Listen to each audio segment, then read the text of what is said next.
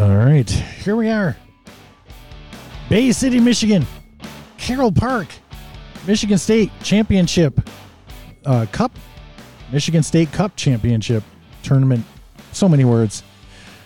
Uh, we are joining in progress as uh, bathroom breaks had to happen. I'm sorry. It had to happen. Uh, but we're joining in the top of the first inning live on Podbean. The Greenfield Village La De Dahs against the Bear Clan Baseball Club of Flat Rock, Michigan. I'm joined by Jim Crazy Legs Terwilliger, captain of Walker. Jim, how you doing? I'm doing great. Pleasure to be here. Thanks for uh, asking me to tag along here. Uh, absolutely. Uh, try to give everybody a chance to bring their vintage baseball expertise into the situations of the play-by-play and uh, and you are here for a big one, uh, almost as big as, as big as it gets here in Michigan. Uh, besides the little thing called the World Tournament that the Walker Tavern Wheels came away with this year. Uh, I'm sure you don't feel good about that at this time, as Walker was knocked out, and we're not going to embellish on that very much. Uh, but it's an advantage to us as you're not playing now, and we get you uh, on the microphone. Yeah, I'd love to be out there playing right now, but uh, Flat Rock had uh, a powerful lineup and they struck the ball really well and uh, played a fine game. So uh, we take a, it was a rematch of the World Tournament final, and uh, they came out ahead on this one. So we'll bring you up to date uh, right now. Top of the first, Greenfield Village. Soap Dish started off with a hit. Dutch also got on base. Cougar brought in both of them, and Cougar's now currently running to third base. Uh, so the the La De Dahs have two across. Cougar on third. Wall Street uh, made the first out of the inning for the Dahs, and that's got Minnow up to the plate right now. And you are now up to date uh, where we are. And uh, Minnow hits it down the first baseline foul, and uh, plenty of time for us to catch up as the pace is not like a college lacrosse game. Uh, this will slow us down enough to to be able to get all this in. Uh, both clubs using their lineups they've used all day, uh, from what I was told. So we are still overcast and about 54 degrees here in Bay City. Minnow hits a grounder to short, and that's going to be held by Flash. The throw over to first is going to be held. The third run is going to score for the Dahs, and two outs.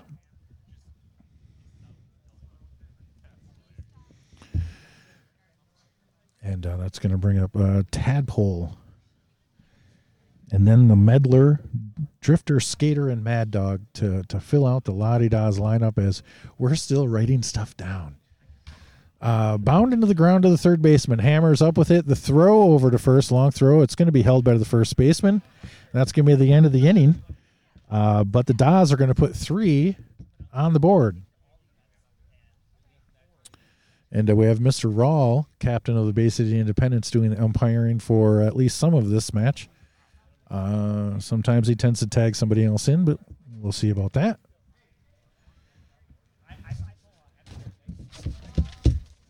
Right underneath it should be a blank one.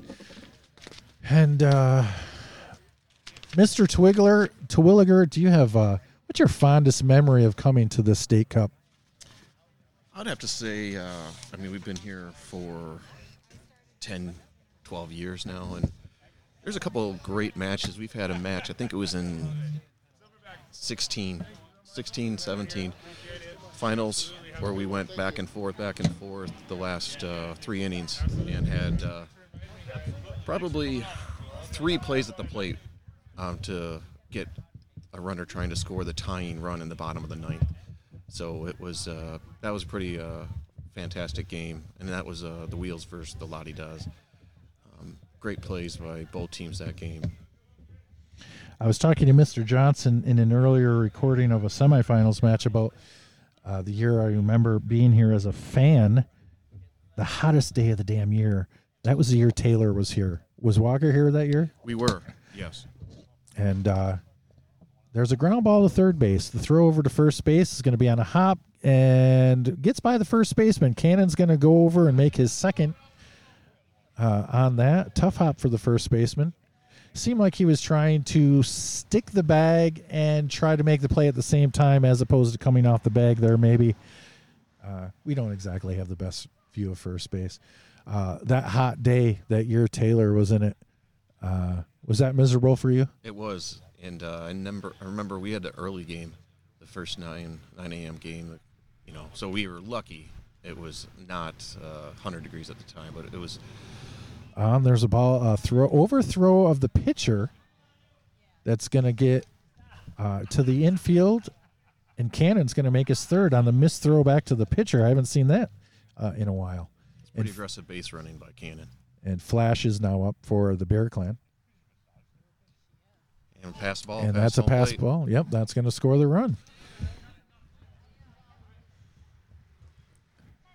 So uh, Cannon makes the circuit around the bases with uh, little effort. Yeah, I think there's been two pitches to Flash, and that allowed uh, Cannon to get from second to third and third to home there. Well, I got news for you. You can't do that.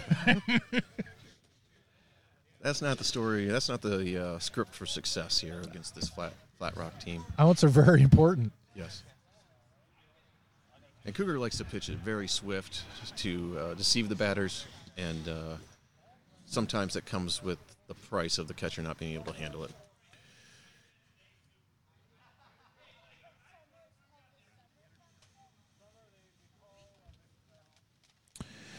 As uh, Flash, who was striking the ball well in the last in the last match, was going to right field a lot. We'll see if he keeps up with that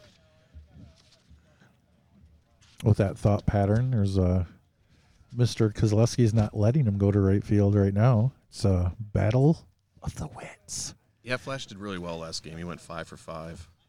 Uh, a lot of those, like you said, to right field. He was striking the ball incredible. and uh, and I think Mr. Kozlowski is aware of this fact. Everything is being inside right now, inside and high, uh, right now to Flash, hoping that he changes his thought pattern. And there's another one, and we're going to see this a lot more in this game. A lot more pitchers pitches are going to be taken. Flash inside outs one trying to go to right field, and that's going to cause him to pop up to the first baseman. Uh, probably should have just went ahead and went with that. You could tell he was trying to go to right field because he's been so successful with it today. Uh, probably should have just pulled it. Yeah, and you saw that Cougar likes to move left to right on that mound, and he had actually moved further to his left to pull an inside pitch on the Flash there. Uh, here's a big power hitter stash as uh, the second half of the the power tag team of Flash and Stash.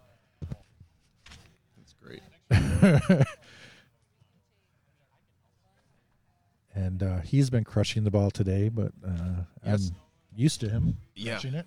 He uh, that's that's not uncommon. Uh, it's not surprising when you see him hit it over this fence in uh, deep right field. He was four for five last game, and he hit power shots. There's a grounder to first base through the legs of the first baseman. They're not going to get him in time. Uh, another error. Uh, that's going to come back when you get stashed to ground out to the first baseman. You got to make that play. Yeah, that's a win. That's exactly the scenario you want. And that's uh, unfortunately they weren't able to handle the hard hit ball. So that's going to bring up Hammer here with Stash on first and one out. And it does look like, uh, and I'm not in Mr. Kozlowski's head, but he is keeping things high and inside. Oh, that one was not. Base hit into right field for Hammer. Uh, no funny business on this. Station to station running. First and second, one out for the Bear Clan.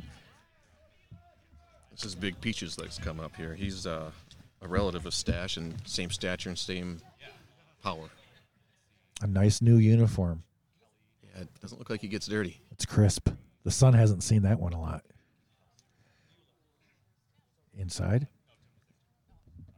It's not really a safe place to pitch Peaches there.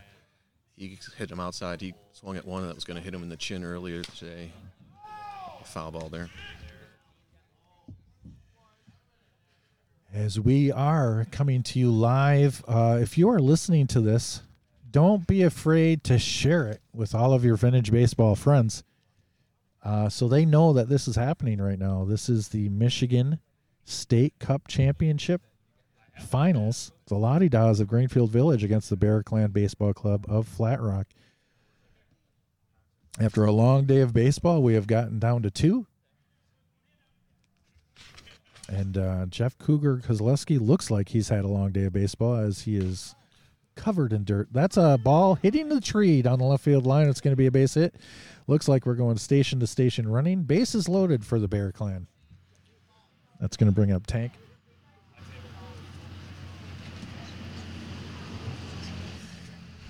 Uh, And that's a win for the body Daws. They're just getting a single out of station to station for Peaches. Jim, we were talking about. I talk about this in the play-by-plays a lot. That uh, when you have an opportunity in these 1867 matches in Michigan, and the couple of Ohio teams that play 1867, when you get a chance to make a play, you better make it because you're not going to get a chance for four or five more hitters. That's exactly what we faced last inning. Um, looking at the stats from last game, these guys going four for five, five for five, five for five. There wasn't very many opportunities for us to get outs.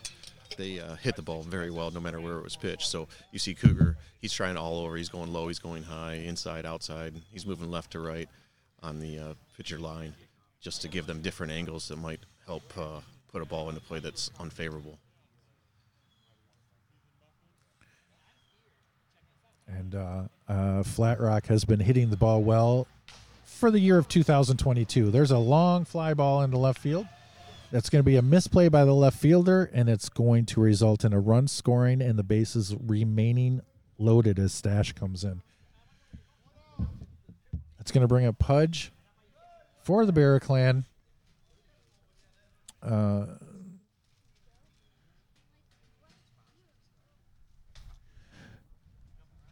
Flat Rock with a swing and a miss there by Pudge. Uh, that gets a chuckle out of the team. Uh, Flat Rock winning the Gettysburg tournament this year, uh, doing well, getting to the final match at the World Tournament, uh, having a, a great season. I Walker and Flat Rock, two great seasons. Fly ball to left field. It's going to be taken on a hop. It's going to get past the left fielder. We're going to have Hammer score. Uh, Tank, Tank's going to make his third. Peaches is going to score. Pudge is going to make his first. Flat Rock doing what they do. Uh, they've put up four in the first inning. and we got one out. That brings up Scoots, Boot, Scoots, and Boogie, and uh, left-handed hitter here for Flat Rock. There's a line drive into right field, off the first baseman's shoulder, into right field. That's going to score one for the Bear Clan. Pudge is going to make his second. Scoots is going to make his first. Five across now, and we get as we in the first inning get to the ninth batter uh, in the Bear Clan uh, lineup. Jim, a terrible feeling giving up a lot of runs in an important game in the very first inning. Yeah, it kind of gets uh, in the psyche of uh, a big hole to try to dig out of. But as the uh, La De Dahs showed that last game, you know, they in it to the end and they came back. So I don't think uh, in vintage baseball in the fly game of 67 style, It's a you see- pound into the ground. That's going to be a fair ball. There's going to be a throw from the catcher to the first baseman. It's going to be there was a mishandle, but I believe he took his foot off the bag, and I believe they got him on at first base. Uh, I don't think he was on originally, but I do think he he left the bag and they got him. So we got uh, second and third. Yep, it was a young mallet beat out the throw, but then he overran a little bit. The first baseman was quick enough to put the tag on. So two outs now for the Bear Clan. That's going to bring Cannon back up, uh, who already batted in this order. Uh, this this inning, we can expect five foul balls before one gets put in fair. Is that? Yeah, definitely. There's a, a swing and a miss. There's not a car safe on the road. There's a trunk open down the first base line. Is. Is he aiming for the trunk? We'll see. oh, Uh, there's a misplay by the catcher. The throw's going to come home. Cougar's going to try to play the tag. There was a slide at home. and they called him out. They did call him out. There's judgment asked by by the pitcher, Captain Cougar, and they ruled that he was out. Uh, so that's going to mean Uh, Pudge is going to be the third out. That means Scoots is going to lead off the second inning. And that's going to bring five across for Flat Rock. That inning. Uh, so after one inning, it's five to three in flavor in flavor in favor of the Flat Rock Bear Clan.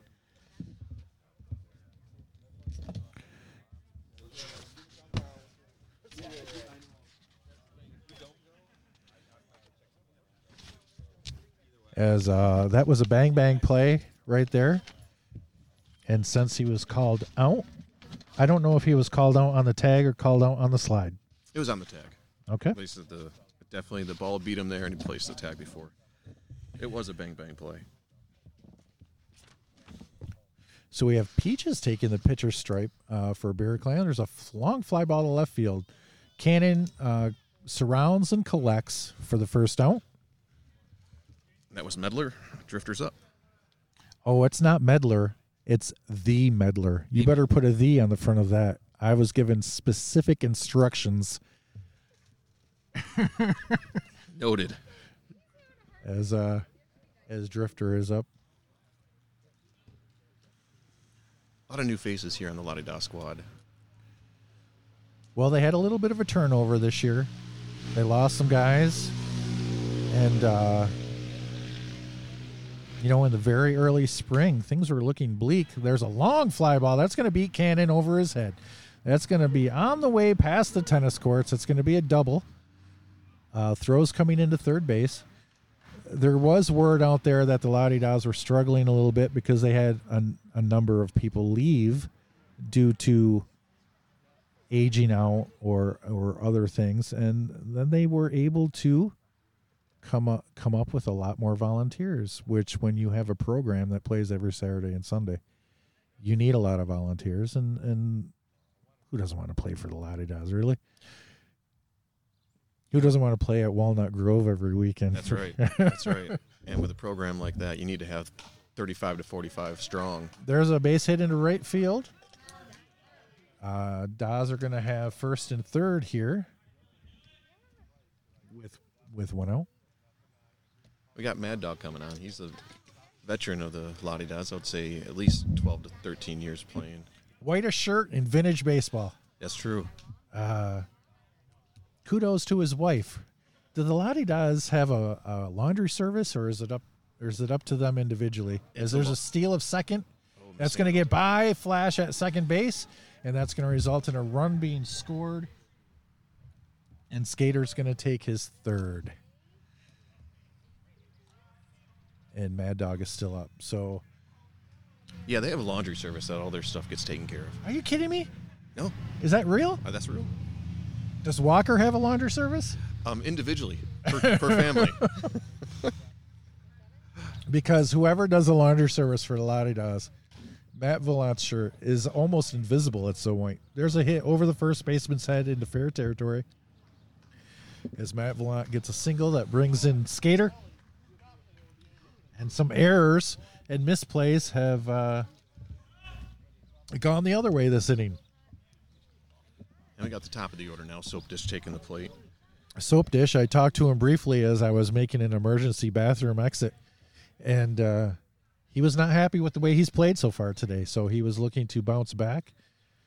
What was that, Jim? That looked like it was a, a quick inside pitch that Soap Dish then decided he may try to slap opposite way in a deceiving fair foul chop. But Uh, there's a pop up to second base. to the Mallet. Uh, camps underneath Yep. and collects. You can tell that uh, soap dish not only frustrated with his play today, but now he's overthinking.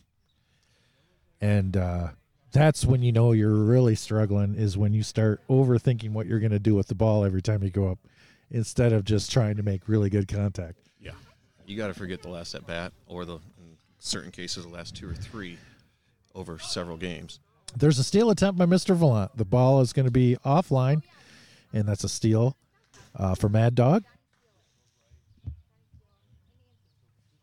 As uh, Dutch is settling in at the plate here for the Dahs, who have put two across. And there's a well hit ball in center field. That's going to get down. Uh, Stash is going to knock it down, but it's not going to prevent Mr. Vallant from scoring. and there's another run for the the Dahs. So the Dahs are hitting. This has the potential of being a crazy match. Well, it just shows the fortitude of the La De Dahs not uh, being so discouraged by the onslaught of offense by Flat Rock. The bottom of that first inning, just coming back strong. Cougars up. Uh, I know the Dahs have this laundry service, but Mr. Vallant is sticking out. He's the only one getting that shirt. It's, it's straight out of a, like a, a Clorox commercial, really. There's a line drive base hit into left field by Mr. Kozlowski. It's going to be first and second for the Dahs. I would have to say the most of the La De Dahs uniforms look a little off white. And then there's I'm used to them looking a little off white though. That's what I'm used to. I'm not used to what he's wearing. I mean, it's ridiculous. It's too clean. There's a uh, Wall Street hits it into right field. It's going to be camped.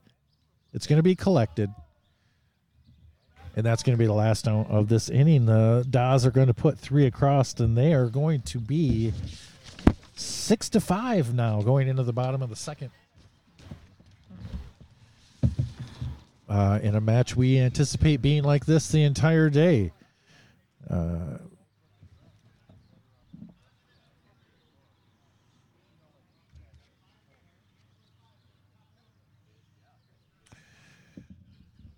all right. We're starting the bottom of the second inning with Scoots going to be leading off for Flat Rock. Uh, the field, I got to tell you, the field has held up better than I thought it was going to when I saw rain this morning. And because the home plate area at Bay City, when you're standing in the right handed batter's box, you're batting from hell. Say it. Yes. you you are way down there, and it looks like the left-hander's batter's box is is actually down a little bit more than I remember. Uh, so when I saw all that rain, I was scared of how this area was going to hold up for the entire day, but it's actually held up. Yeah, that left field or that left-hander batter's box is just uh, not used to being used, and now we have two, three strong here on these two teams to bat from that left side. So it's been chewed up today more than more than a normal situation, and uh, but this is the last uh, the last of it for all of these clubs. I I believe. No, the Lottie does have a match tomorrow against Mount Clemens. Uh, but you guys are done. Yes, sir. Yep. This uh, Bay City sa- uh, state tournament ends our season each year. And there's a hard hit ball. Oh, that's going to hurt a finger uh, off the f- fingertips of the first baseman. And we're going to see he's walking. He's not. He's he's shaking it, but shaken but not stirred. Yeah. Playing that position, that's a brave move. Uh, Oh, listen to you. Putting that hand up. uh, Mr. Twilliger breaking his hand at first base. Uh, from what I understand, a bad break. It didn't look pretty. no, it was, it was not pretty. This is going to be young Mallet uh, for the Bear Clan. I did not see the play, but I do remember seeing you in the restaurant with your hand. You came back. Yeah, I mean, can't, can't keep me down. Uh, and actually, I, I played in the state cup uh, six weeks afterwards with a splint. My wife didn't know at the time, but uh, she found out afterwards. Unfortunately, we needed a player. Oh, you know what? Uh, if you go back in the archives of the Roller Out the Barrel show, we just interviewed Mr. Twilliger, what, three weeks ago uh, for the show. And then we were talking about things we didn't get to because, you know, we try to keep it to a reasonable hour ish time limit on these interviews to keep it. So we don't want people to get too bored. You know, it's an hour and that's you know people usually take those episodes in one or two servings and there's a swing and a miss by young mallet so there there were a couple of uh, items that we didn't uh, talk about that we can bring up now because you know it's vintage baseball we got time uh, so w- we wanted a chance to talk about every one of your kids i believe you have four Yes. Yep. uh, as there's a misplay by the catcher, and that's going to get Scoots uh, down to second base, uh, and young Mallet is still up. So we're going to start with. Uh, well, we're, going to let you pick a kid. We're going to talk about a kid in inning. Uh, let's go oldest to youngest, and I don't know who's that. Yeah, that would be uh, Joe, uh, Joe Terwilliger. He's uh, people affectionately know him as Ace from the Canton Corn Shuckers squad. Uh, he's uh, been playing vintage for uh, nine years now already. Wow. Yeah, and man, what a player he's become. There's a swing and a uh, miss by Mr. Mallet, and I believe that's two. Nope, that's a Three. strikeout. That's a strikeout. Uh, so he's feeling that. He's not too happy. Uh, that's going to be the first out, and they're going to go back up to the top of the lineup, and it's Cannon. We got six foul balls to talk through here. uh, Mr. Your young Mr. Twilliger is the 2022 Gingerly Gentleman Championship uh, holder. What did you think about that contest he was in? Uh, you know, it was a great. It's a great contest. I loved how it was set up. Um, there's been plenty of running competitions, you know, throughout the years at various tournaments and festivals, and that one was unique. I, I liked. Uh, it wasn't just a timed around the bases; it was actually a competition set up bracket style with individual two runners. There's a fly ball uh, by Cannon into straightaway center field. Soap Dish is going to surround and collect. And that's going to be the first out of the inning. Second out. Second out. Second out of the inning. That's going to bring up Flash. Uh, you know, my biggest memory from that contest will always be Coco rounding home, which is a strange thing. Strange thing to say. Rounding home. rounding home, Rounding and home. yes, and uh, and and sliding out. I mean, he fell. Yeah. he was out and he got up immediately and finished that race and won it. And and won that uh, heat. Yes. That was crazy. Uh, I enjoyed the energy of the crowd when, and there's a ball hit by Flash down the right field line. It's going to be into the trees. It's going to be knocked down before it gets to the flower bed. We are going to see a run score here by the Bear Clan, and Flash is going to keep his first as he continues to pelt right field. Uh, and that's going to bring up Stash. Uh, when you would have your runner start from home and another runner start from second, when they would get halfway around, you would hear, you would just feel the energy of the crowd change because they were all close. Yeah, they were very close. I mean, within a step, half step, you know, heat after heat after heat. You just, we noticed that uh, there was a slight advantage, of, in our opinion, of guys starting from home because I'm not sure if it was um, the distance and the bases, if one was maybe off by a, a half foot or a foot. It's like that person would, if they were behind on a half step when they touched home or second base, they were making up that when it came around to home. Oh, this is the first I'm hearing of this. I'll have to look into that. Uh, but I will say, luckily enough for us, the winners, we never, the the judges that I had and me never looked at each other like, who, because everybody was winning. We we could all tell who won. There was never uh, a match in doubt. As Stash pops it up to Cougar on the infield, it's going to be held. That's going to be the third out of the inning. They tie it up. Uh, so quickly before we change children, uh, tell me something non-vintage baseball related about Joe. Um, he just has attention to detail. He and when he's doing something, he's going to do it 100%. Uh, he's not going to take his shortcut to get through it. He's going to finish it out. Completely. It was three for the Dahs and one. Unofficial scoring, but they don't have a choice but to come to us because there's no official scoring. But yeah, he, he doesn't take anything halfway. He uh, he just incredibly puts all his effort into it. So when it comes to baseball, when it comes to work, when it comes to he's a heck of a basketball player, and uh, just so quick. As you you know, he's the winner of the general uh, gingerly gentleman. He's fast. He's just you know I could talk to, and go on about him, but uh, Well, yeah, he's your kid. Yeah. That's what you do. Uh, let me ask you this: that last match Canton played in, uh, as Minnow hits it into right center field, that's going to fall down. That's going to be at least a single. He's going to round it. That's getting all the way to the fence. Uh, he's going to have a double. Bobby's been hitting the snot out of the ball today. And that's a double. Uh, the last match Canton played, uh, he made it to first base. He was out, right? Do you know what play I'm talking about? Oh, yeah, it was the uh, he got to first base. The first baseman took a couple steps towards the pitcher, so he tried to do his I'm going to jump off first base here and mess with you. And the La De Dah guy tagged him. Did you have him as out on that play? I did not. Okay. I did not have him as out.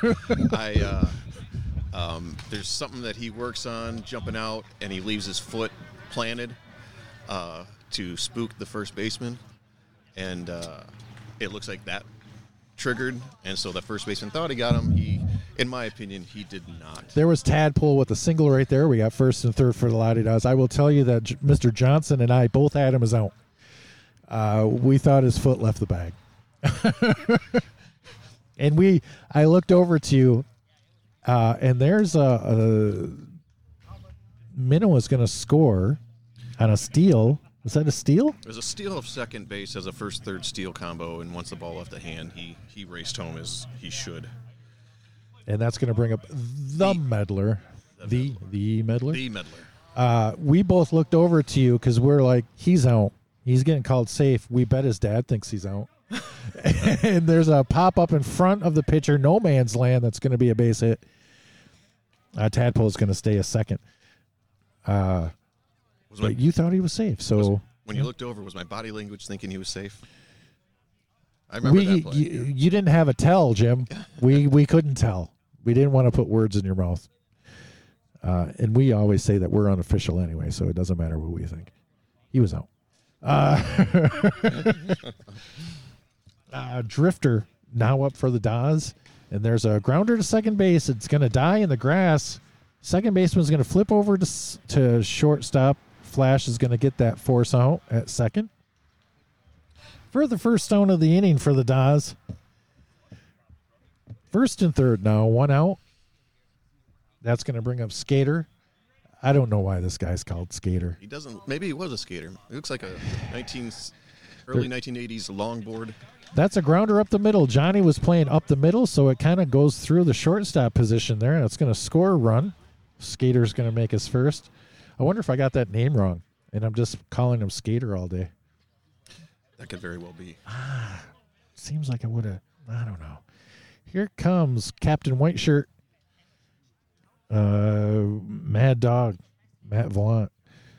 I'm getting kind of used to seeing him in a Nationals uniform, but here he is in the pearly whites of the La De Dahs with a Foul ball. uh, a very weak foul ball to the third baseman that Hammer will take on the one hop to record that second out of the inning. Two runs in, two outs for the La De Dahs men on second and first. We're back up to the top of the lineup. It's Soap Dish, the mayor of Plymouth, Michigan. You ever been to Plymouth, Michigan, Jim? I have. I grew up uh, just about uh, five miles from Plymouth, so I'm well familiar with the city. There's a foul ball into the trees down the right field line. Everybody's got to get back. Uh, Everybody does.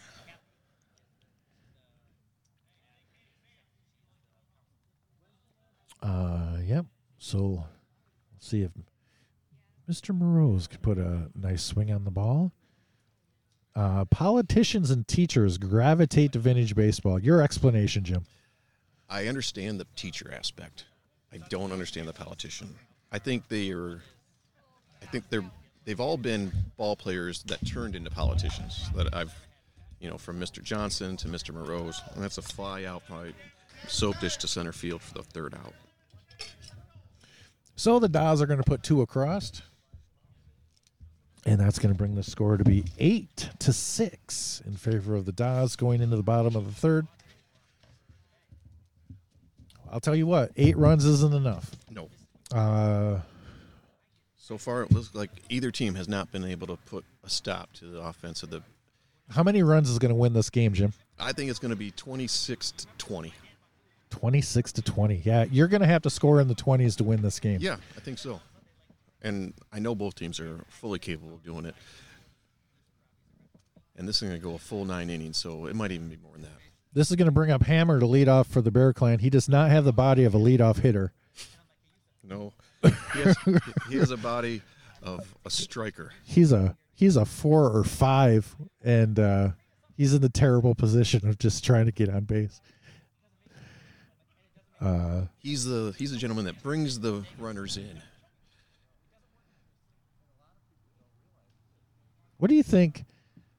Uh, the strategy, and you're a fine hitter, Jim, and I don't mean any disrespect by this, but the power hitters, the ferocious, violent power hitters like Hammer, what do you think their thought process is when they come up as a, in a leadoff situation of an inning? Just get on. To be honest, you know, they're, usually their their job is to advance runners, score the runners, and this is just to get on and hopefully. Uh, where Hammer just grounded out to third there on a close play at first. His job was to hit it hard, which he did, and it just didn't get past him. He's wanting to round first and hopefully make it to second to uh, give that next guy a chance to get him around. That's going to bring up Peaches here uh, for the Bear Clan. And Peaches is the same. He's a big, strong guy. He's about 6'4, 6'5, 260, 270, and he hits the ball a ton. Well, the thing about Flat Rock and Walker when they have their A team, your your football teams, man. I mean, you are. You uh, there's a grounder to third. It's going to get past the third baseman in the left field. You guy, uh, when when you have your A team, you look like one of the smaller guys on the team. Absolutely. Absolutely. Uh, those guys are football players. Uh, I don't know if they play football, but they, they should be. And No. uh, same thing with Bear Clan. They're a bunch of big dudes. yeah, I think uh, Bear Clan definitely outsizes us. Uh, we have a couple big guys. Uh, but yeah, it's we've heard that comment of walking down the uh, gravel road at Greenfield Village like a football team was coming at him. Oh, that was me. I made that comment. Okay. There's a pass ball. Uh, and Peaches is going to make his second on that as Tank is up. Another one of those giant.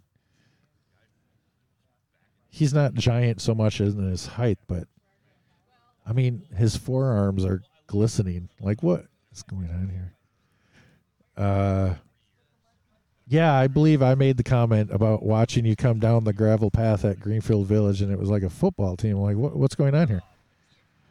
Uh, I hadn't seen you guys in a couple of years, and I was like, "Holy, jeez!" Yeah, when we have uh, Iron Ore and when Red Stick was playing with us too. I mean, big guys, strong hitters, and uh, Pass ball.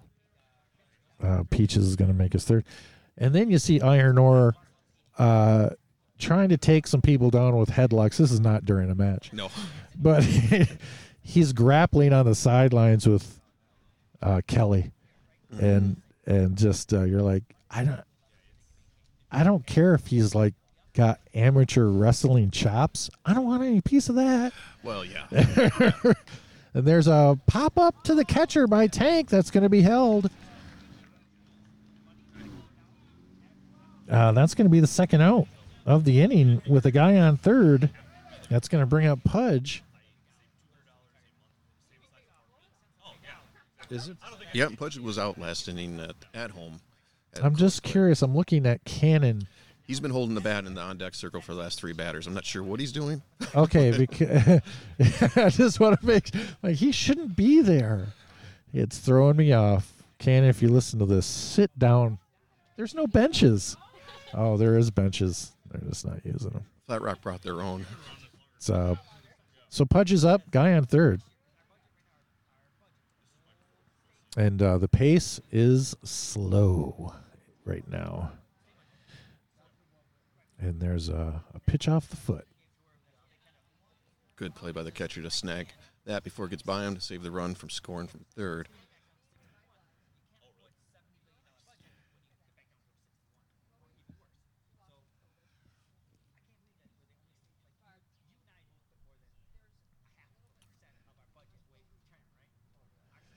And uh, here we go. There's a ground ball to shortstop. Mr. Vallant is up with it. The throw very easily over to first base, and that's going to be the out. And Flat Rock is going to come away empty handed in that inning.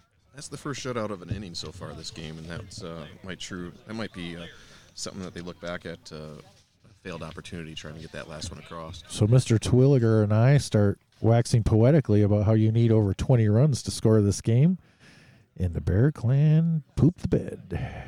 That sounds about right. Well, you know, at this pace, at this pace, I mean, there's still it's still gonna happen. It's still gonna happen. You know, it's one of those things where they say they're pitching underhand and they're not wearing any gloves or mitts, so it's opportunity. They can take care of it.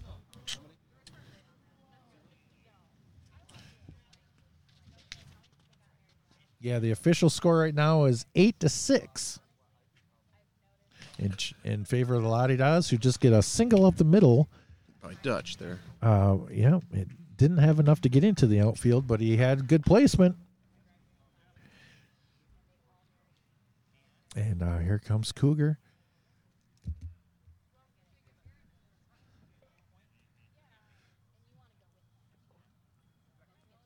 And there's a pop up to the shortstop. Flash is going to go back. He's going to camp. And there's going to be a misplay, but he is going to get the force at second base. It's fine hold by uh, Mallet there. Uh, yeah, young Mallet uh, was about to receive a ball because Flash made the the muff.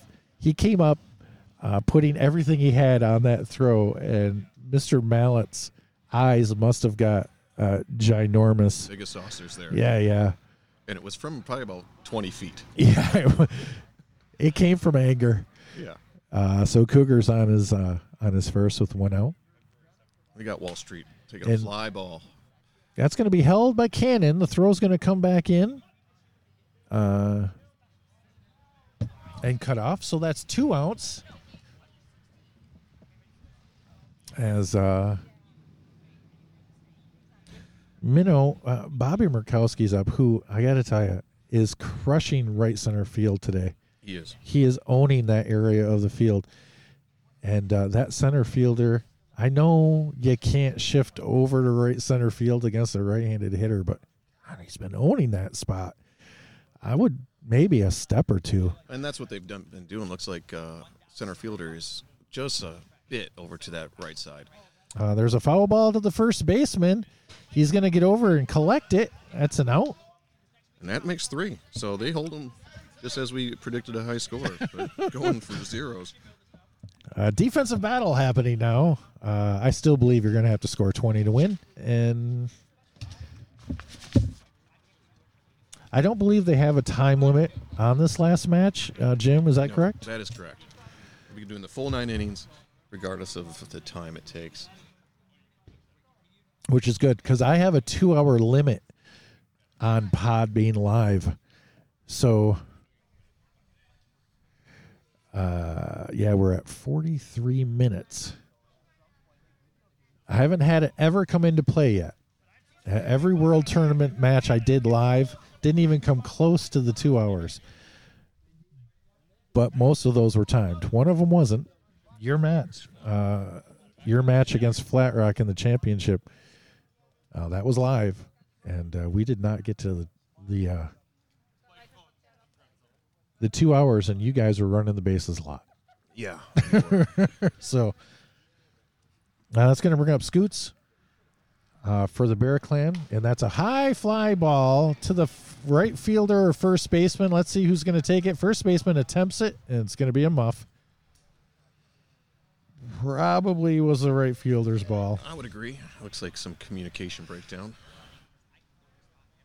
Uh, it's going to bring up young Mr. Mallet, the ninth hitter in the Flat Rock batting order.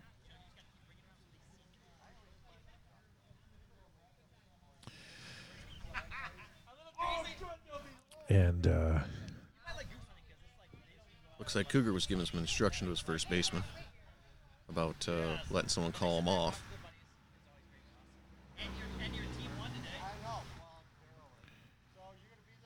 So I don't think you're going to see a steal attempt here, but there's a grounder to shortstop. They're going to flip it over to second to get the force, and that's going to be a misplay at second. First and second now for the Bear Clan. Yeah, I would definitely say I'm not sure what the over under would be on stolen bases by Flat Rock, but I would definitely take the under. yeah, it wouldn't be something I'd think about as a as the pitcher. Uh, that brings up Cannon, who's been waiting for an hour in the on in the on deck circle. He finally gets up. Now we've made mention about Cannon hitting multiple foul balls, which he does often, and he is only hitting one in the last two at bats. So He's due. Is that, is that what you're saying? yeah, that or we've cursed him. Uh, ball gets by the catcher. Uh, runners are all going to move up a spot. So second and third for the Bear Clan. No, he was hitting a ton of foul balls earlier. So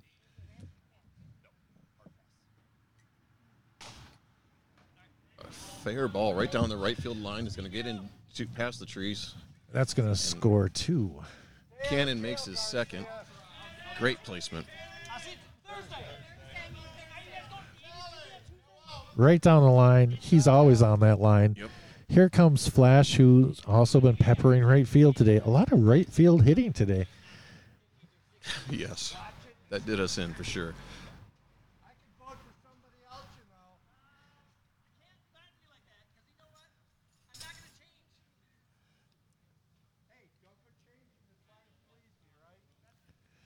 As uh, there's a, a muff by the catcher. Cannon's going to take his third.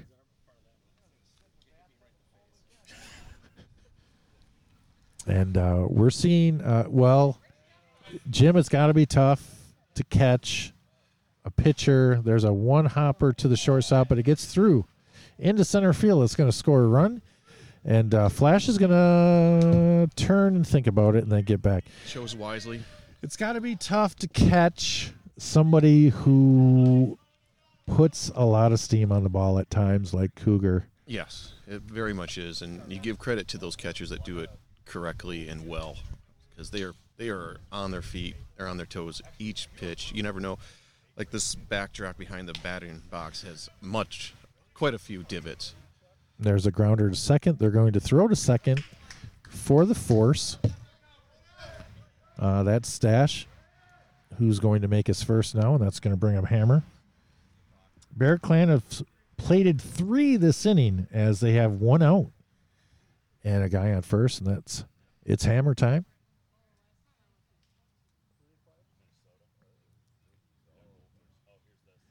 And there's a grounder to the third baseman. Big hop for the third baseman, but it's still misplayed.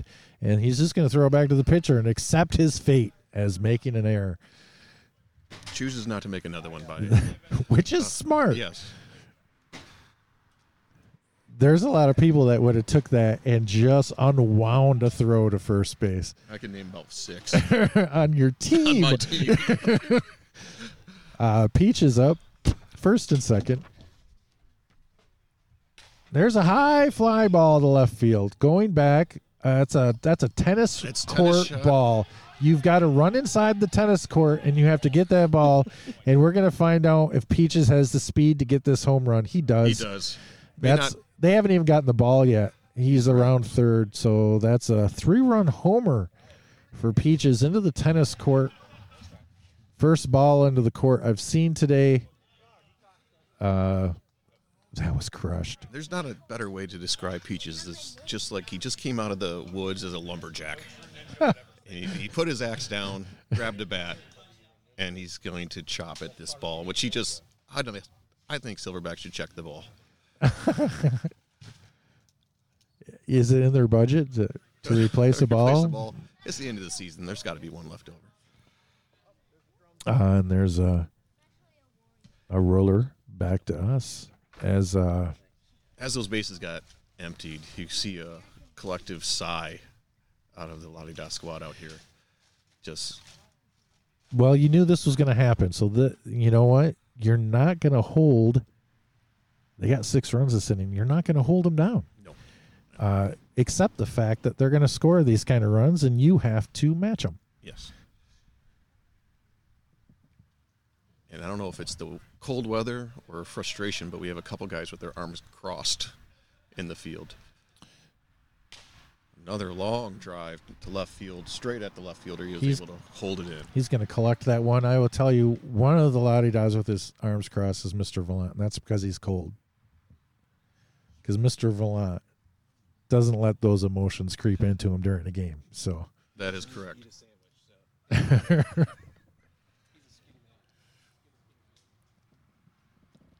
he doesn't have a whole lot of body weight to keep him warm either. That's true.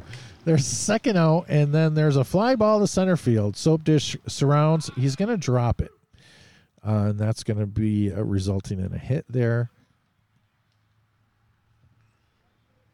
Hardest thing to do in vintage baseball is catch the ball, and uh, you see it all the time. That's why you appreciate it when it's caught. And it's Pudge. We have now batted around. The Bear Clan have batted around, and uh, left-hander. Yeah, he grounded out to third base. Oh, this is Scoots, isn't it? That was Pudge that just got the hit. Yep. Okay. Sorry about that. And Scooge, uh, looks like Scoots has been uh, three for three so far this game. Scored the last two times up.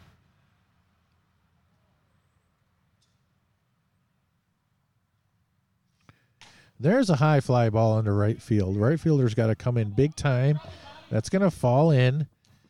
Uh, Pudge running from first base, smart base running, was able to get to second base without an issue. He uh, he was able to sniff out the fact that that was going to land in no man's land.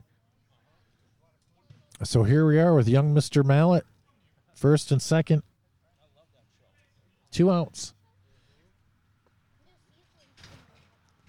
big big batter right here for the Dahs because the top of the lineup's coming up. You want to minimize this damage. There's a grounder to the third baseman. He's going to take it it. and tag uh, the base.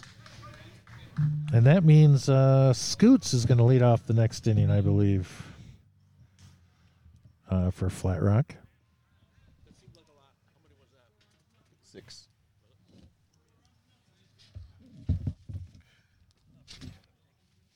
And we'll have Tadpole that leads off. So we're in the bottom of the fourth. Is that accurate, or we're top of the fifth? Top of the fifth. No, bottom. Bottom. It looks like uh, Bottom of five. I think Flat Rock. Yeah, Flat Rock started first, I believe. Okay. Nope, you're correct. Top of five. Top of five. Top of the fifth, and we are 52 minutes into the game. So we are uh, we're kind of moving at a slow pace. Uh, but let me assure you, if this game is close and we hit the two-hour limit, uh, I will just start another live show and finish the game as soon as possible. And everything is being recorded in the worst case scenario. There's a hit into the center field. It's going to be collected by Stash, and that's going to be the first down of the inning. That's going to bring up the meddler. But yes, the the whole pace of the game is very slow right now. From the next batter walking up to the next pitch being thrown. That's what happens after a day full of baseball. This is Flat Rock's and uh, La De Dah's third game. So looks like, uh, you know, a little wear and tear, a little being tired, and it's the fact that it's 50 degrees. The meddler hits it to center field. It's going to be camped under and collected by Stash for the second out. We got the Drifter. The drifter is up. Uh, not how you want to answer six runs against a heavy hitting team because this game could get away from you pretty quick. And that's uh, looks like it's into the gap, right center, and that's his third hit of the game. That's a well hit ball by the drifter. That's going to bring up skater, as far as I know. Yep. Could be roller skater. No, Yeah, it would, I don't know. he's not uh, the youngest of gentlemen. That's what I'm saying. It didn't make sense. There's a story there. Yep. and uh, I want to know it. There's a kind of a quick pitch. That was a, something a little odd out of Peaches. And there's a pop up into center field. Is Stash going to make all three this inning? He is. That brings us to an end as we head to the bottom of the fifth.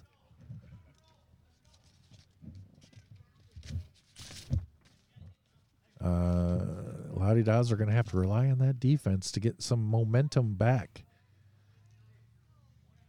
As we are at, what are we at? 12 to 12, Yeah, 12 to 8. 12 to 8. Boy, it's still within reach.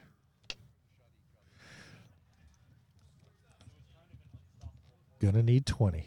Yeah, it's still real close. First one to 20 wins. That could be next inning. You never know.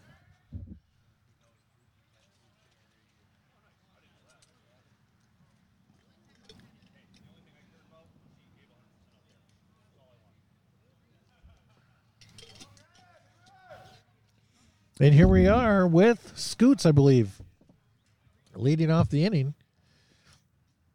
due to the whole vintage lineup deal. And uh, what was that? Ephus. It shouldn't be. We had Malik rounding out from third the last No, Pudge made the last out. right there. Yeah, I don't remember the circumstance. I just remember calling it when it happened. There's a long fly ball to right field. It's held for the first out. That's going to bring up Mr. Mallet. Young Mr. Mallet. I don't know his name. He's just, he's Mallet.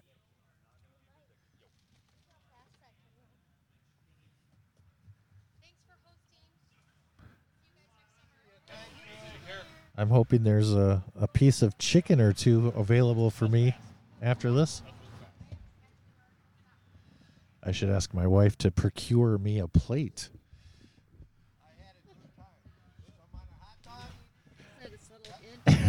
Grounder to the third baseman. That le- that hit in fair territory, but it went foul. But that's going to be a single uh, for Mallet. I was just talking about how I'd really like some chicken at the end of this, Yeah, yeah, I heard. I heard the. but maybe a full plate. I don't know what's over there, but uh, you know we don't want any food to go bad. I'm not a man who likes food going bad. Mallet with some speed on at first. Cannon up. 12 to 8 in favor of the Bear Clan. Okay.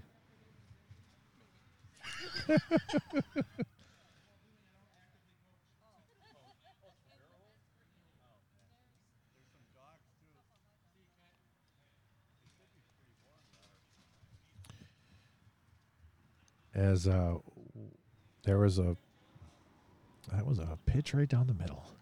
And we got Mallet at first base, who's about 16 years old and looks very fast, but he's yet to try to attempt to steal. Now's the time with a pass ball by the Is catcher. is he somebody's son? he is. He's Hammer's son. Oh, okay. Oh, now I get it. Yep, there you go. You got it right away. You're a tool guy.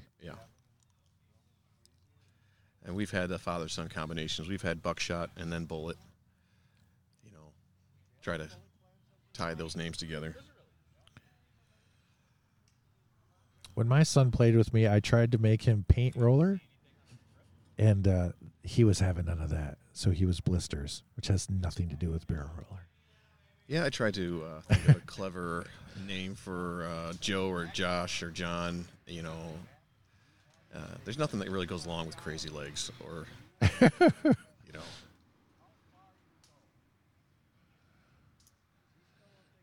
But they, Joe could probably take on the name Crazy Legs better than I can now. He's There's a fly ball fast. left center field. Left fielder camps and collects, and the throwback to second, and they're trying to throw the ball around, but no advance. Second out of the inning. Uh, big, big here for the Dahs to have an opportunity to get a zero on the board for Yeah, the Bear be- Clan. This would be very, very big if Oh, I were didn't able to. mean right now. Thank you, honey. Uh, Flash is uh, up, and we assume he's going to hit it to right field. Swing and a miss. He was going to left. He was. He, he saw something. There's a big there's a big hole between the shortstop. And Oh, they here. because Soap Dish moved over to right center field, and uh, and now he's back to going to right field. foul ball. Soap Dish has uh, gone back out to playing in center. And now he's moving back over to right center. Some gamesmanship going on right now. Uh, I think Johnny saw that hole in left center field and said, "Never mind, I'm going over there." And he swung and missed. Johnny's a smart baseball player. He knows that a base hit will score Mallet from second with ease.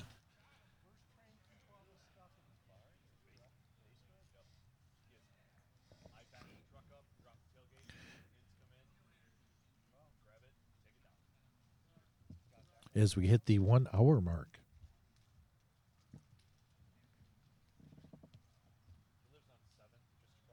Actually, they've been playing for a couple minutes longer than an hour. We did not start right on time.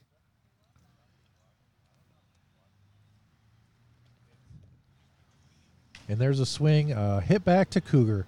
He knocks it down, throw to first. Huge half an inning for the Dahs there. Hold them scoreless. Keeping the score at 12 to 8, I believe. Yes. Top And six. now the Dahs have to capitalize. Mr. Volant coming up.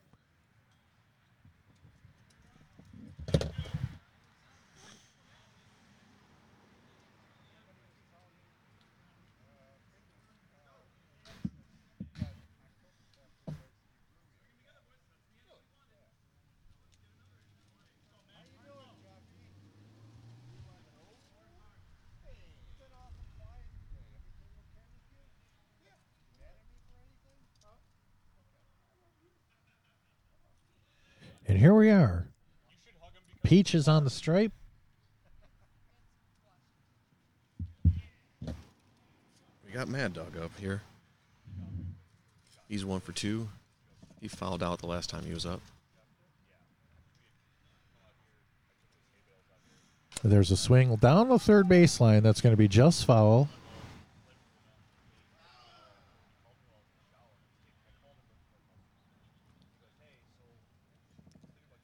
Flat Rock has held the La De Dahs scoreless last two innings. So it looks like Mad Dog looks like he's trying to rope one down the line to line to get him up on uh, the base pass for the top of the order.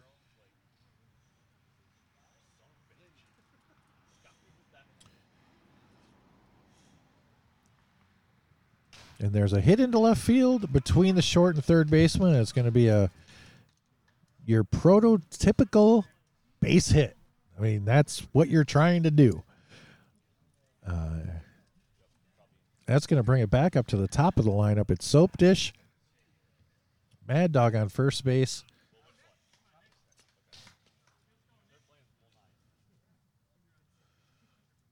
And there's a grounder to the shortstop. Shortstop's going to take it. He's going to grab or touch second himself. He's going to wing it over to first base. Soap Dish is going to make it in time, and that's a hard throw. First baseman not appreciating it. He's not happy with his shortstop right now. Flash came up just firing that, and uh, it was a little bit too hot to handle for Pudge, but uh, it was close play. So one out for the Dahs. Soap Dish on first. And we got Dutch coming up. Dutch has reached base all three attempts today. Dutch has the unenviable as there's a. Uh, I was just going to talk about the catching position, and the ball gets past uh, Tank here at, at catcher, and um, Mr. Morose makes a second. Uh, Dutch having the unenviable position of catching Cougar, and he's been dealing with a lot of stress back there, but hitting the ball fine. As there's a ball into left center field, it's going to get past the left fielder. Soap Dish is going to score easily. Dutch is going to take a second. Uh, no throw. Uh, that's going to make the score 12 to 9.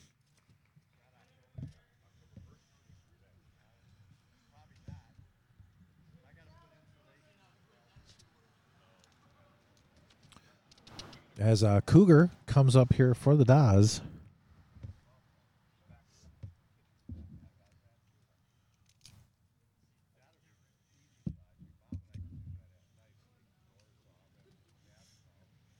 There's a high fly ball to the left field. Left fielder's going to camp and collect. That's going to be a second out for the Dahs.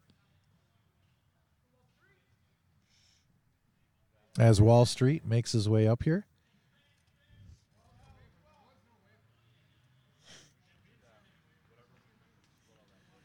Uh, it does appear to be a little darker out than it normally would be because of the complete cloud cover that we've endured all day no sun in sight for the entirety of the day. There's a ground ball in the left field. That's going to be a base hit. We're going to have first and third. Cannon's going to throw the ball in, but there's no advance. Uh, don't, don't. They almost lured him into throwing the ball around. First and third for the Dahs. And that's Cougar. Cougar's a very high IQ baseball player. He was trying just to lure him to making that throw. Mr. Murkowski at the plate. First and third, one out. He, like I said earlier, has been pelting right center field, and then he didn't. Let's see if he. I guess I shouldn't have said anything. Uh, we have not. We've had three pitches now. We do not have any steal attempts from the gentleman at first base, That's Wall Street at first base. Mr. Wall Street. There's a ball hit into right center field. Uh, it's going to get past the center fielder. It's going to go almost all the way to the fence. It's going to score one for sure. Mr. Wall Street's going to he's going to round third. He, the throw's coming home. They're going to Looks like no judgment pass, and looks like safe is the situation there. And I had him as safe. I did too. Okay, we're all in agreement. And Bobby continues. Mr. Murkowski continues to hit the ball well. That's going to bring up Tadpole. Is Tadpole related to Minnow? Now I'm thinking about these names. Are they like brothers or Doesn't look to be a physical resemblance. there's a pound into the ground of the shortstop. That's going to be tough and uh, first might base, be a good thing that he didn't come up with it because he wasn't going to get him. no. And it looks like that was a smart play just to hold it and let the first base that was uh, unoccupied be filled. Oh, it's the meddler. The meddler. First and second.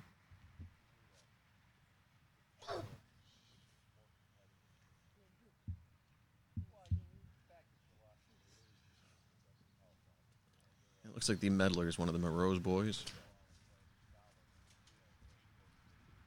How many of them are there? I lost count. There's a pop up. Is the catcher going to be able to get to it? No, it bounces away.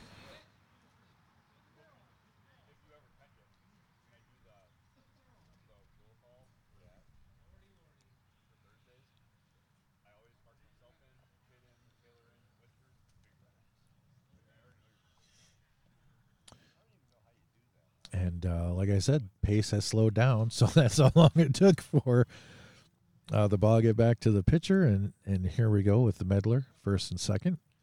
And that was actually a smart play by the uh, catcher. To Grounder to the shortstop. Flash is going to get it. He's going to. Oh no, no! He throws it to second, throws it away in a in a moment of passion, and uh, that's going to score a run. That's going to get a guy over to third, and the meddler's going to keep his first. You saw that was going to happen as Yeah, soon you saw that. Uh, and he made a hard stop at that ball, and he threw it from a knee. Uh, it just wasn't playable by the second baseman. Got past him, and it uh, made a bad situation worse there. Here we go with Drifter. Oh, Yeah, it They- looks like he got him. they That's the got third him. out of the There's a inning. pick out, a pick off at first base. First one I've seen of those today, where they pick off the runner, the meddler, the out, the end of the inning, And they were able to tally four there, and that's just right there. Puts them right back into it. ties it, Ties it up. ties it twelves. So we played six full, and it's a tie game.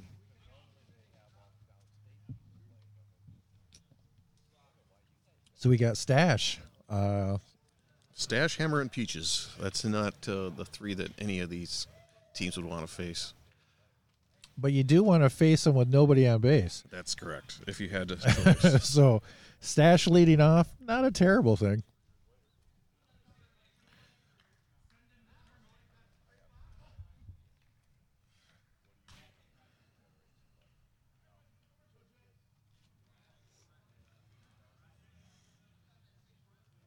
Yes, yes, it does feel like it's seven o'clock at night and about ready to turn dark, but we got plenty of daylight left.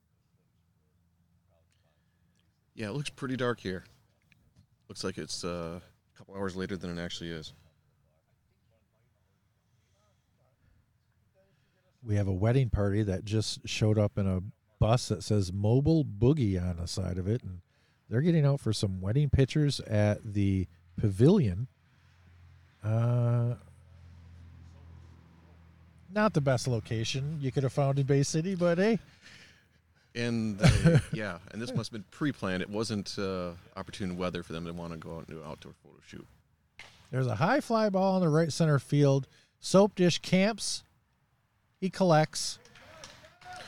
Soap dishes, I've always uh, noticed his unique style of catching the ball. We talk about this every match that I play by play. It's it's like a child running after its bottle. That's right. That's a great analogy of yes, yeah. but it's effective. And that's all that really It matters. serves him well. Hammer, left field, base hit. Finds the hole between short and third.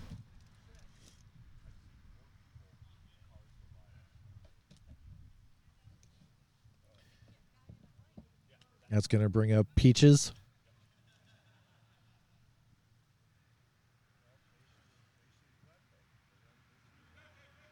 As, uh, you know, the Bear Clan seem like uh, they're in very good spirits and not letting the fact that the La De Dahs just came back to tie it affect them as they might have a tendency to do once in a while.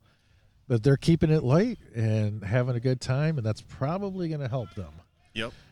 There's a throw down to second as Hammer tries to get by on a misplay, and that is not going to work out. Uh, Hammer's going to get thrown on at second. That's the second out of the inning. And uh, so Peach is now up with two outs and nobody on base. That was a strange play that took a bad bounce on the catcher, but he was able to recover well. And Hammer just didn't see how well and how quickly the catcher recovered that before he took off for second base.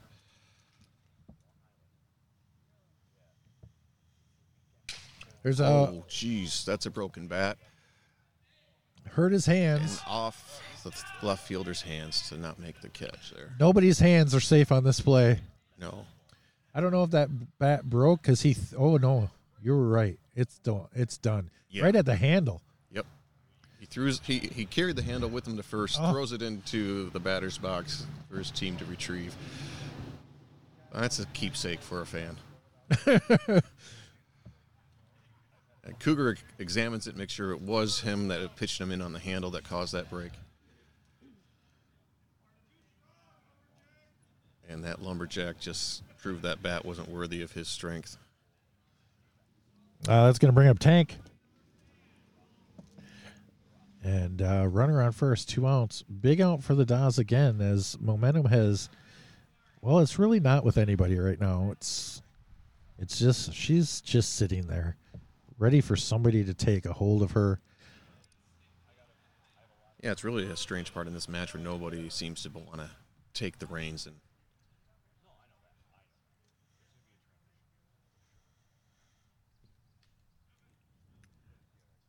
Tank being very patient with the multiple pitches from Cougar here. There's a long fly ball in left center field. That's going to beat everybody. And that's going to get way past them. There's going to be runs. There's going to be damage. Peaches is going to score.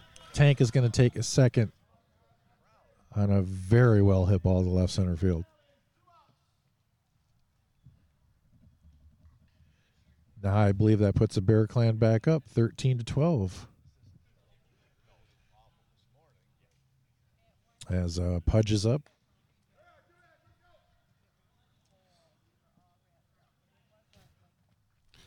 Cougar deciding which part of the line he wants to feed the ball from.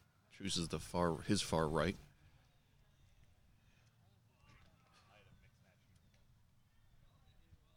pitching area is probably uh, taking quite a bit of abuse today. Yeah, I would assume that there is no proverbial line anymore.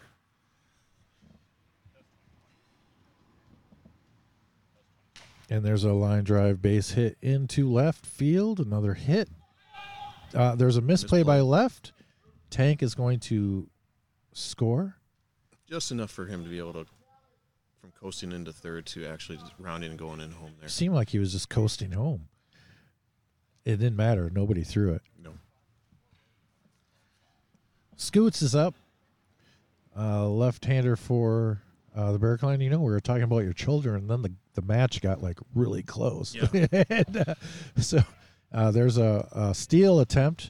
Uh, there's a misplay by the catcher, but uh, Pudge was actually trying to steal that base before he misplayed it. I think. Yeah, absolutely. He was being aggressive out there. There's a long fly ball to right field. That's going to be that is a pond ball. So uh, Mr. Morose is back there. It does not get into the pond. It hit something and bounced away, and that's a triple. That was very well played by Soap Dish to get over that fence and get the ball before. I think the gate is open. Is he running through that gate? Yeah, he was able to time it open and run right through that gate. and Scoots has been hitting the ball phenomenal uh, today. That's five for six. So that's three runs in for the Bear Clan. Back up on top, fifteen to twelve, as young Mister Mallet, the nine hitter.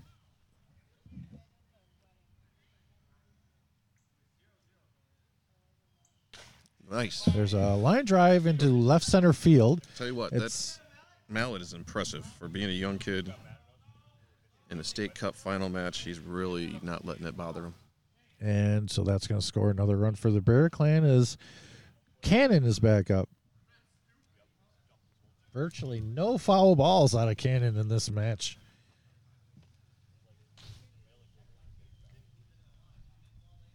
As you can feel, uh, the mist is misting.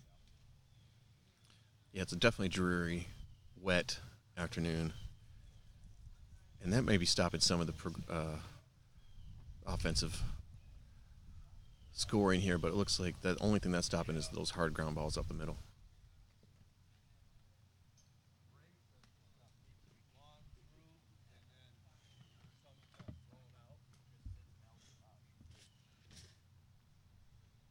There's a fake throw over to first base and then a pitch, a little too high for Cannon.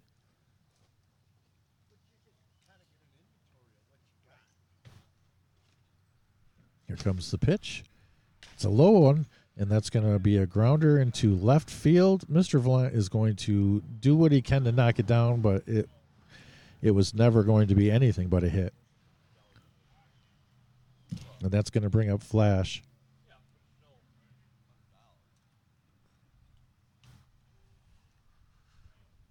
Four runs in for the Bear Clan, two outs. Flash uh, represents the ninth batter in the inning. And that's a grounder up the middle. Mr. Vallant is going to surround and flip, and not in time. He just couldn't get a handle on that ball, and uh, base is now loaded. That was one of those opportunities you had.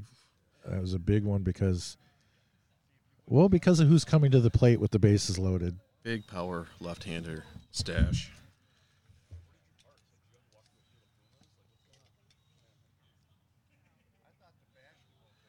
Last game, he hit one into the pond, over the fence, and uh, looks like this is opportunity for him to strike well again. There's a long line drive down the right field line. It's a fair ball. It's going to go through the flower bed, come out the other side. We got one run in. We got two runs in. We got three runs in. We got Stash making his third. The ball has now made an appearance into right field. The throw is coming in to the pitcher, and that's a three run triple for Stash. And that bobble at shortstop. Proves Mr. to be crucial here. You know, this little little mistakes you can't give extra outs, and it happens to both sides. And that Oh, one just sure. happens to uh, really ill-timed. Hammer back up for the Bear Clan. There's a ball that gets away from the catcher, but no advance.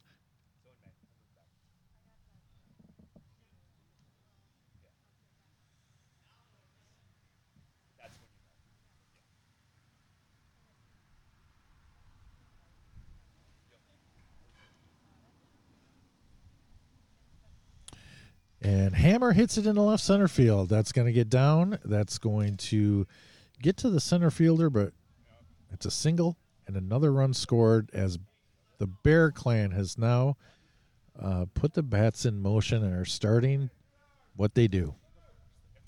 And that is eight runs in the inning. They have 20. First one to 20 wins. Game over.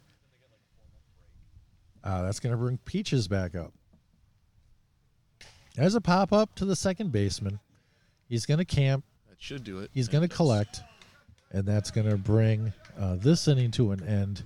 Eight runs on the board, 20 to 12 in favor of the Bear Clan.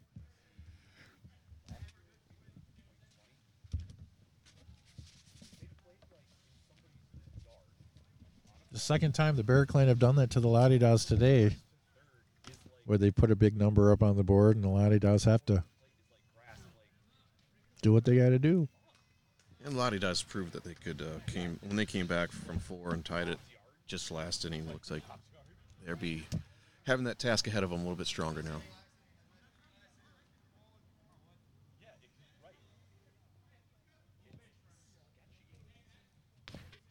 So we do have batters starting to um, wipe off the bats as the mist is getting to them.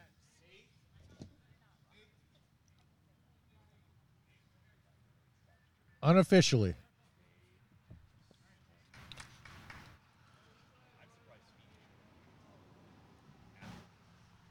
I don't hear anybody arguing. I don't see a scorebook in hand for either team, so so will deal with it. they're going to have to accept. base hit into left field to start off the inning for Drifter. Yeah, for the Dahs.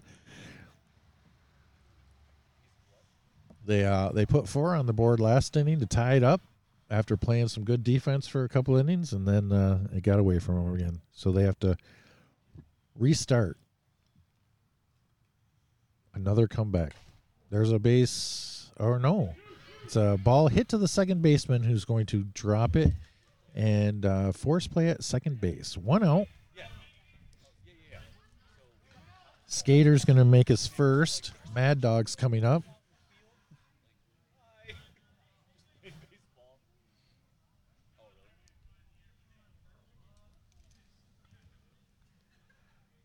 And there's a grounder to third base. Hammer's got it. The flip over to second for the force is held.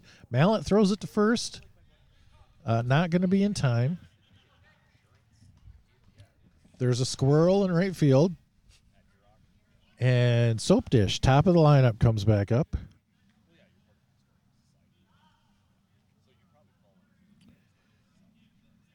I just saw a squirrel. Means nothing. Uh, we're in the danger zone right now, as Kenny Loggins would tell you. Nick Morose hits a base hit in the left field, one hopper to Cannon. He's just going to throw it back in. First and second for the Dahs. with Dutch. Dutch has been on base every time this this game, four for four. He is a new addition this year to the La De Dahs. It's been a while since he's seen a razor. Well, he's probably seen one.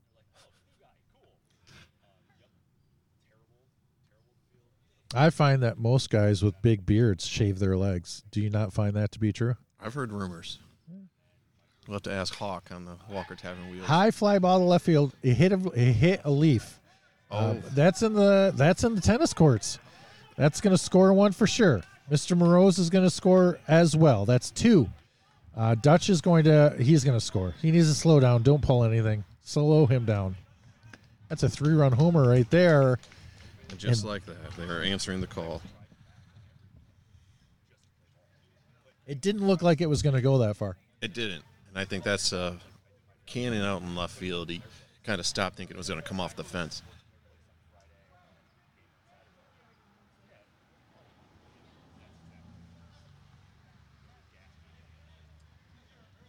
And we got Cougar coming up. Cougar's been on base. He's four for four. 20 to 15 uh, now in favor of the Bear Clan.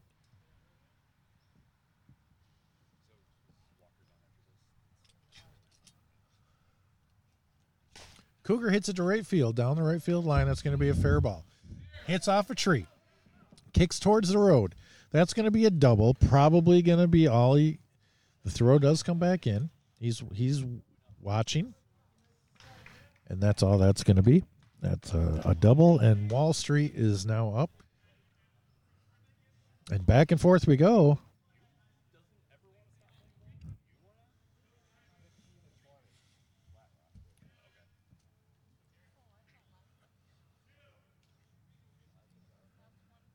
Wall Street down the left field line. That's foul.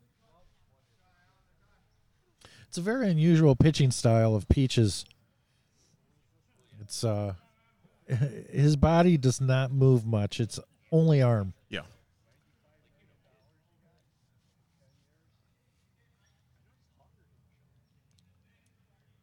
Yeah, he doesn't waste much energy pitching, unlike his counterpart in Cougar.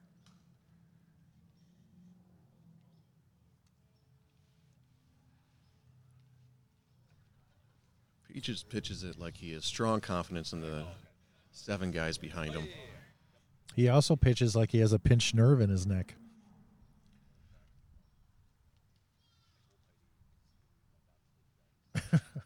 Yeah, He doesn't. He's looking around, looking at the bases. He doesn't have a pinched nerve, but then when he goes to throw it, his like neck is just stiff. Uh, there's a one one hopper to left fielder, base hit. Uh, Cougar's going to take his third. Wall Street takes his first. Here comes Bobby Murkowski.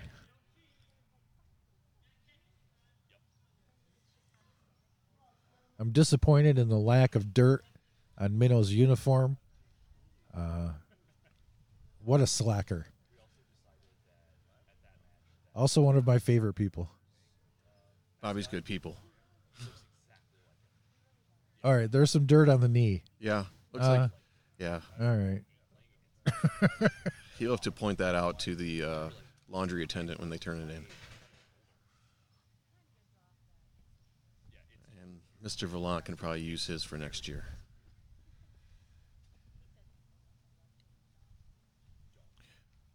What do they do when they have a game the next day? Bobby Murkowski down to right field line. That's going to be trouble. Called foul. Uh, out of the first baseman's reach.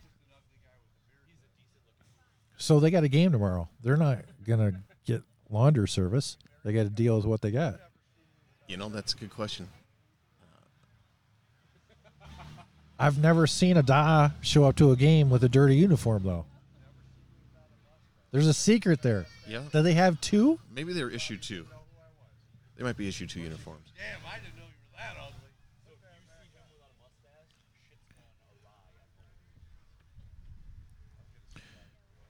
Here we go. Peaches getting back to the pitching stripe.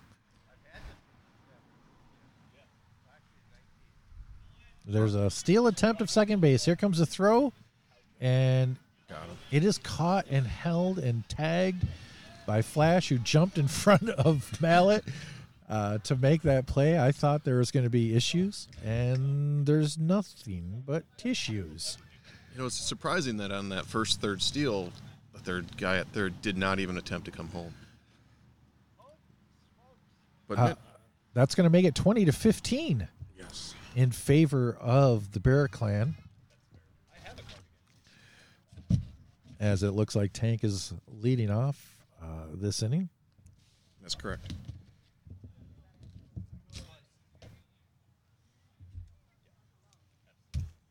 Everyone's tired. Slow moving, slow moving, getting off the field. Slow moving, getting into the batter's box. I tell you what won't be slow moving the ninth inning if it's close. Because that adrenaline will kick in. Absolutely. Uh, what inning are we in now? We're in the seventh.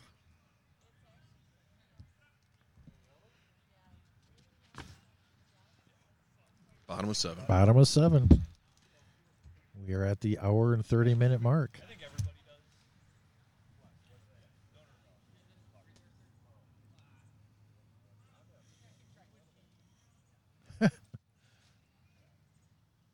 yeah, we're seeing uh, balls getting past pitchers on throws back from the catcher where people aren't bending over all the way like they were. It's uh it's a mental game at this point. high fly ball to left field. It's going to be misplayed by the left fielder. It was a hard play. Uh, that's going to be Tank going to second. Left fielder throws. Good throw. Oh, there's a slide. There's Looked like he missed the initial tag uh, and then tried to tag the leg, but the leg was already in. it's ruled safe. So after a muff by the left fielder, an excellent throw by the left fielder, uh, but Tank is still in there uh, with a double. Looks like they're still having conversations on what happened there, but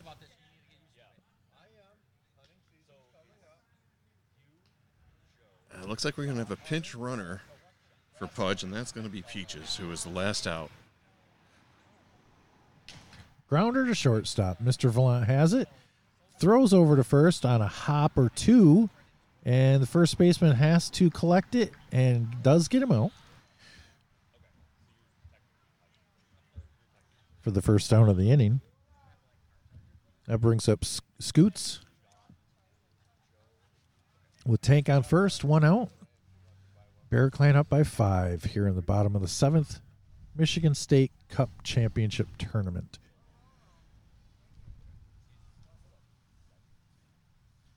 Swinging on the first pitch, grounder to second base. The meddler is up with it, throws it over to first to record the out. Tank is going to make his third. This would be huge for the Dahs to get out of this with a zero. We got young Mallet coming up again. Who uh, stung one to left center last time up.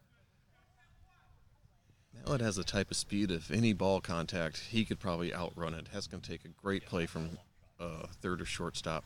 Yeah, every time he hits it into the air, he owes us 30 push ups.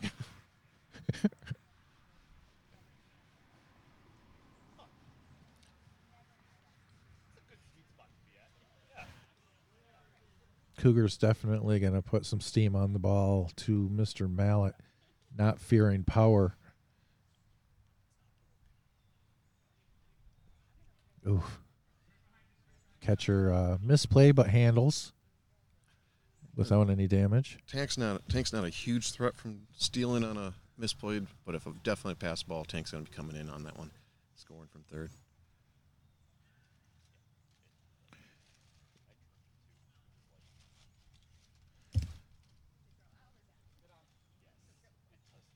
Young Mallet might be feeling it right now as two good pitches go by and then a ridiculous pitch.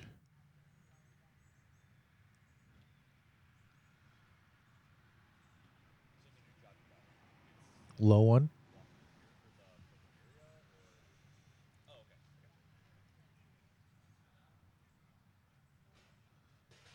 And there's an Eephus.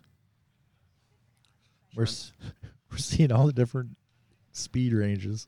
Cougar's emptying his arsenal here, trying to get young Mallet to uh, misplay a strike here. Uh, That was a decent one. Mal, now he's seen it. See if Cougar comes back with one.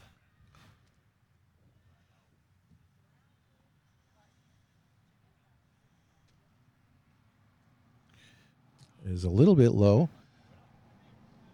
Uh, I'm a little surprised we haven't heard from the umpire. There's a couple uh, good ones in a row, but there's been a series of bad ones. So he's probably given some grace both sides. There's a pop up right center field that's going to fall in. It's going to get past the right fielder all the way to the fence. Uh, that's digging a, in for two. He's there safely. That oh, scores the run for he's third. got those those young legs with that long stride. That's a great thing. Coming up to the top of the order here. Here's Cannon. Still without a foul ball. What's wrong with him? Get it together, Cannon.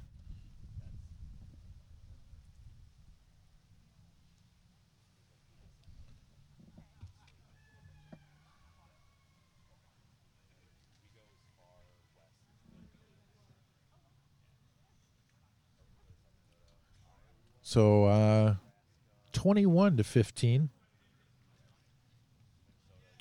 in favor of the Bear Clan.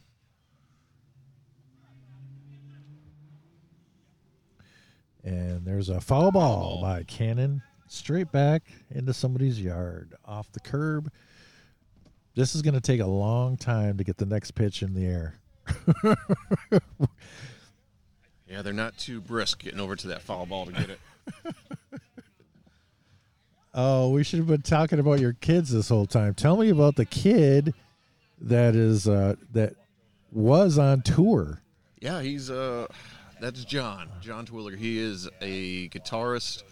Um, he plays uh, with a gentleman named Adam Agee. Ad, I'm sorry, Adam Agee, and they open up for the Newsboys. Uh, they're on tour just uh, starting this weekend, their fall tour, and he also works uh, back line, uh, doing uh, guitar techs and drum techs uh, for the Newsboys. So that uh, that has him busy for sure, and uh, he's been able to travel the country. In the summer, he was over in Europe with shows, and uh, he's just been able to live the lifestyle. There's a ball hit down the right field line. It's going to be fair, out of the reach of the first baseman. It's going to score. Well, Medler's going to tr- Medler. You, you and your legs and your youngness. Mallet is going to score on that. Uh, well done, young man. Cannon stays at first. We're in the danger zone again. Flash.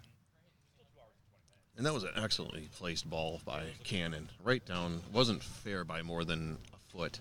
Well, he doesn't hit it fair by more than a foot. Ever. He plays the lines, both of them. Flash goes to left field on this long fly ball that's going to be out of the reach of the left fielder. You're going to see Cannon kick into a gear I don't see very often out of him. That was, wow. Not to say he's slow. He's not slow, but boy, he really, he was trucking. Flash at second, Cannon at third. They're in trouble. Here's Stash. Too bad you can't intentionally walk somebody. This would be the spot. That's this is why uh, that might have been uh, a rule change going forward because this is not a spot anybody wants to be in. Anybody on base with stash. Uh, the only thing they have going for them is there is two outs. Uh, so if they can be fortunate enough to get a miscue by Mr. Lancaster,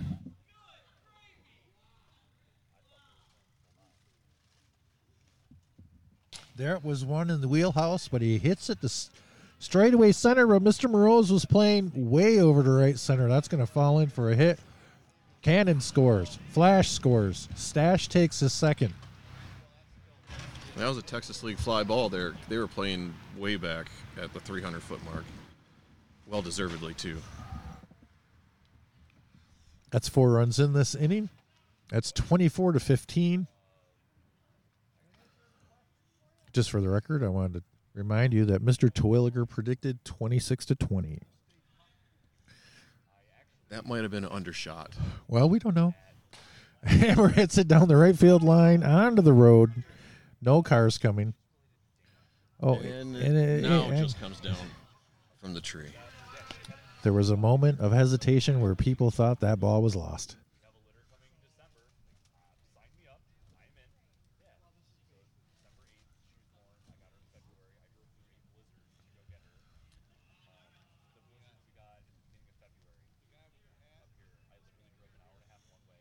Here we go. Playback underway. Uh, low one from Cougar.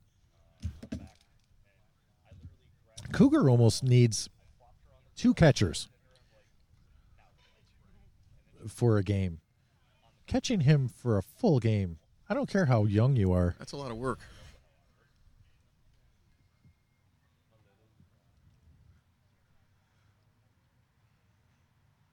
There's a grounder to third, uh, a big hop to the third baseman. He wasn't expecting such a good hop. He still throws to first, knocked down by the first baseman's knee. That's a bruise. That's yours to keep.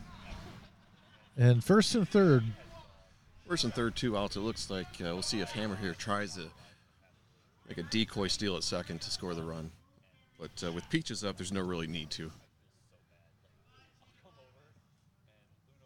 And that's a line drive down the left field line. That's going to be knocked down by the tree. That's going to be a hit. It's going to score a run.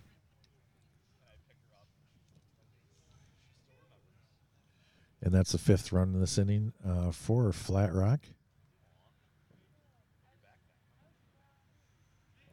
By the way, if you're joining us, thank you for listening. If you're listening to the recording of this, which most of you will be, thank you. Don't forget, we have Kevin Mensch coming up on Monday. I know how that happened. Uh, and then, uh, of course, we still have about oh eight more interviews of vintage baseball players before the end of the season. Before we take a break for the holidays, as there's a ball that gets by the catcher. Peaches takes a second. Hammer takes a third.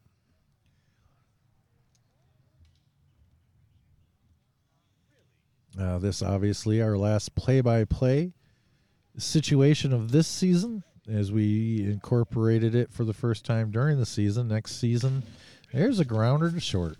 Mr. Vallant has it, throws it. If it's accurate, he's out, and he is. That is the third out of the inning. Tell me about Corey, Jim. Oh, Corey. Let's see here. Hold on one second. We got uh, five runs.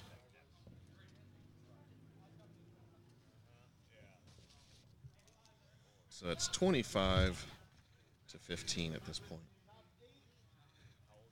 Uh, Corey Twiller, she's my only daughter. She is just phenomenal. She's just now moving back from Florida. She spent uh, about a year down there uh, studying and perfecting her craft of massage therapy. And uh, she's been a lifelong companion here for the wheels to keep score, handle all uh, anything we've needed during the game. Uh, she's just a true baseball fan. She just uh, will make a special trip, and she did fly up for the World Tournament to watch because that's been a part of just our family, uh, you know, event. She wouldn't miss it for the world, and even John flew in from Nashville to uh, be able to watch the World Tournament. There's Bobby Murkowski leading off the inning with a fly ball to right field. It's going to be held by the right fielder, uh, first down of the inning. So she's uh, she's the Walker equivalent of Heidi from Saginaw. Yeah, she loves to uh, keep score. She loves to be at all the games, all the tournaments, the big ones. Just a huge fan of baseball in general. There's a grounder to shortstop by the tadpole. The th- long throw by Johnny, I believe it was held. I thought he had him originally, He and did. then the like he did. but uh, Tadpole overran the base, and they also put the tag on there. Uh, that brings up the Medler, with two ounce. Definitely in the danger zone right now for the Dahs. Yeah, they really need to make something happen here with the the meddler. Is this uh, the top of the eighth? Tis. They got four ounce.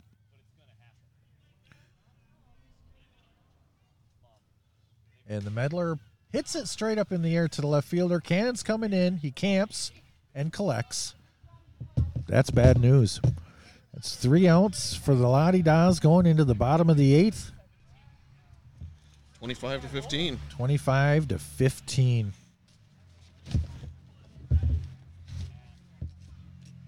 And that's with Pudge starting us off in the bottom of the eighth.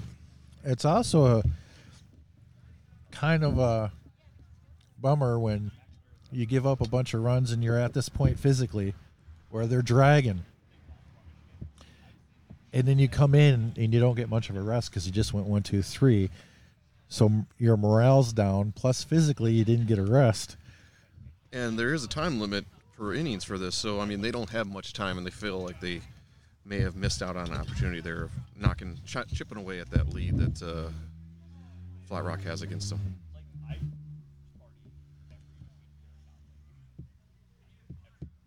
So here we go with Pudge, I believe, leading off for Bear, the Bear Clan.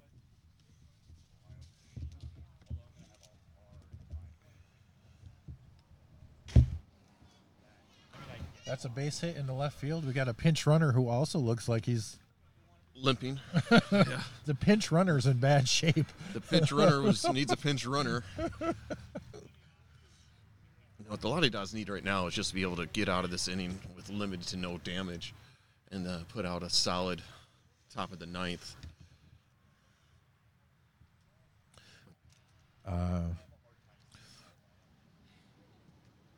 Yep, that's going to get by the catcher. It's coming back here, and uh, the throw's going to go to second. Ish. But uh, Tank gets down there, who's going to need an ice bath tonight. Heck, I didn't even play baseball today, and I'm looking forward to my hot tub tonight. I just sat here. Uh, Scoots. Scoot's been having a heck of a game. He is uh, four for six. There's a bouncer to the first baseman. He's going to knock it down.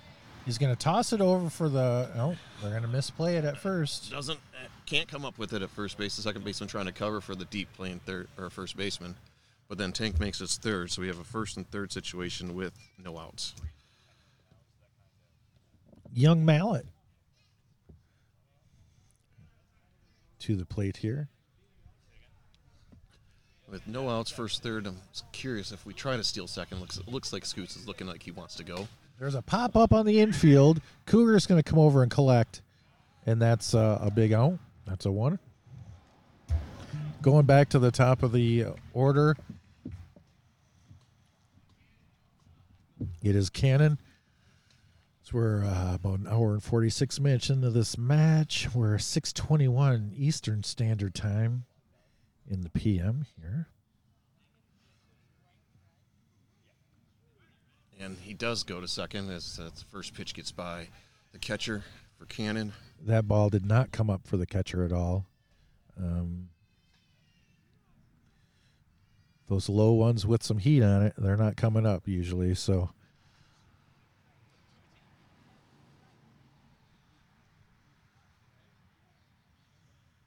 Fun fact here: as the pitch came over Cannon's head and almost hit his bat that is extended, there's a base hit into right center field. That's going to score two runs as it gets past the center fielder all the way to the fence. And Cannon's going to get into his second uh, with nary an issue. if that bat, if that ball would have hit that bat, it would not have been a fair ball. It would not have been a strike, as I just learned uh, for definitive from Mr. Marcus Dixon. It needs to be a swung Oh, attempt. Flashes up and he's going to take an inside pitch and try to go to right field. It hits into straightaway center field. Cannon's going to come home and score. And it would appear at this point that the Bear Clan is just putting on the finishing touches of what is probably a Michigan State Cup championship. You never want to say never, but I always have a tendency to call it when I when I see it. I'm calling it. Stash. Don't you hurt a finger. Yeah, down 16, you're not gonna, or down 13, you're not gonna want to try to put your hand in front of that line drive second base. No, Stash with the base hit in the right field. First and second, We got one out. we got one out, and then uh, the Dahs are going to have a chance to come up here in the top of the ninth. And we'll see if we have enough time for that because we're at an hour and 48 minutes. I got 12 minutes left of airtime. So, Hammer hits it to center field. No one's quite over there yet. Nope. And we got people running bases. Flash is going to score. Stash is going to stay at second. Hammer stays as first. Mr. Morose was playing a more of a right center, and as that ball was hit, he was reaching over there like a baby trying to grab his bottle. Uh, no one's got more exercise in this game than Mr. Morose. That's true. He's had to cover a lot of territory out in center. And we got Peaches up. Who's probably going to go right down the left field line. That's correct. over the fence. yeah over the head of the left fielder we got stash is trying to score they could oh if they would have came up with it they had a chance but another run across for flat rock and the fat lady has taken off her sweater and is starting to do her warm-ups as tank if he hits anything on the ground he's going to be out because he he's having a hard time running Yeah. He's not asking for a pinch runner. There's a high fly ball to left field. That's going to be camped under. and collected for the second out of the inning. And now he has to run for a Pudge.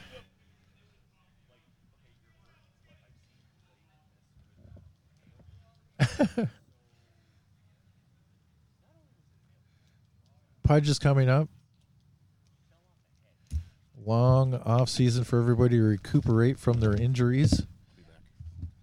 As uh,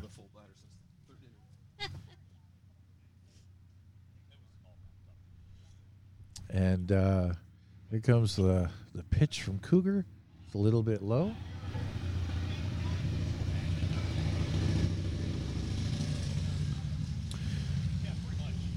Like I said, pace has slowed way down. Here we are with uh,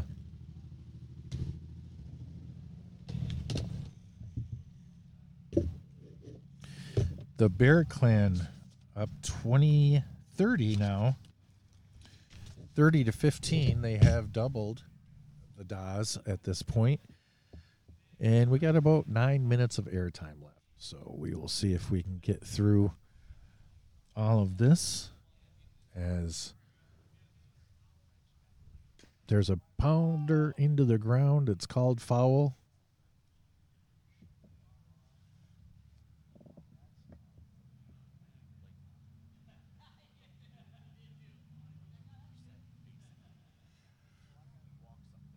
Ball comes back in.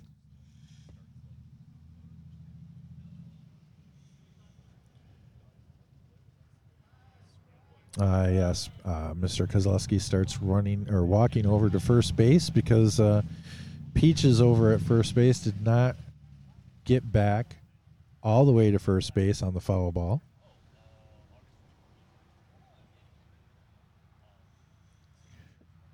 And I believe that's the 18th pitch of this at bat. Holy cow.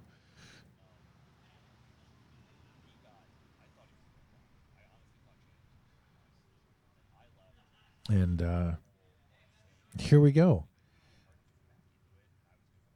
There's a grounder to shortstop. Shortstop's going to be up with it. Flip over to second for the out. That's going to do it for the Bear Clan in this inning.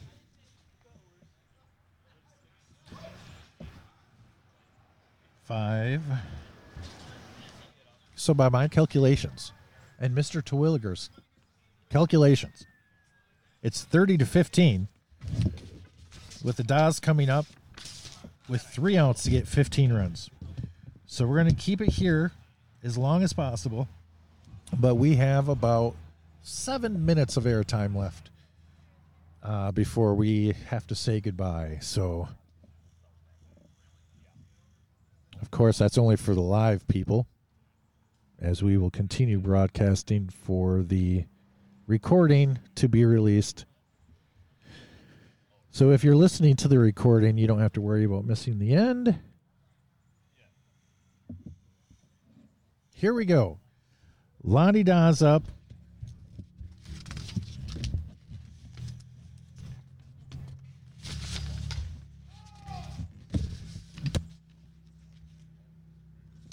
They're going to lead off the ninth inning with Drifter.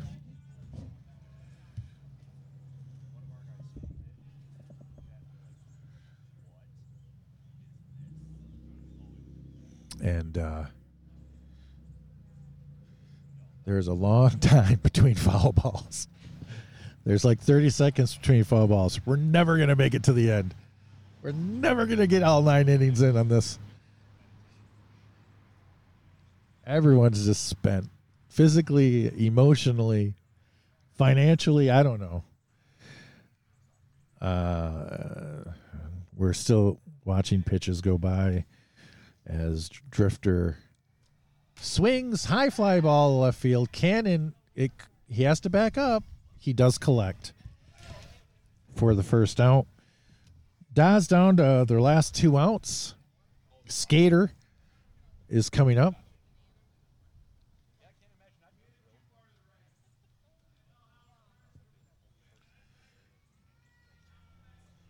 And uh, here comes the pitch.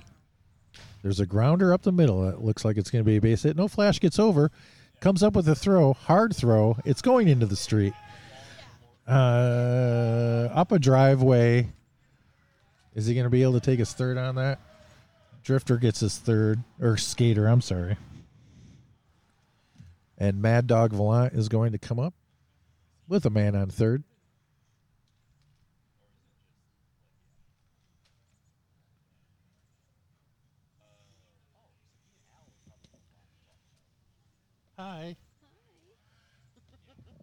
I'm still puzzled. I'm, my wife is behind me, and uh, why is it, why are you here? Figured you need some help taking the stuff down. Oh well, I do. I appreciate that. My lovely wife is going to help me tear down. Your wife's not my wife, Mister Volant. Up with one out, runner on third. There's going to be a grounder, base hit in the left field. I believe Mister Volant might have broken his bat on that. It's going to score a run for the Dahs. Four minutes left of airtime. Thanks for everybody listening, as it's become quite obvious at this point that the Bear Clan of Flat Rock, Michigan are going to go home as Michigan State Cup champions for the winter until they are able to defend that cup again come next season. Uh, soap dish is up for the Dahs. There is a base hit into right field. Uh, station to station right there. First and second for the Dahs, and that's going to bring up Dutch. God damn it, Dutch.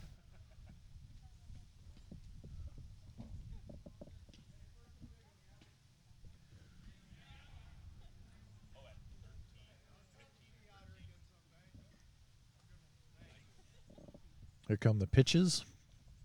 As they were, as they are, as they should. Here it comes.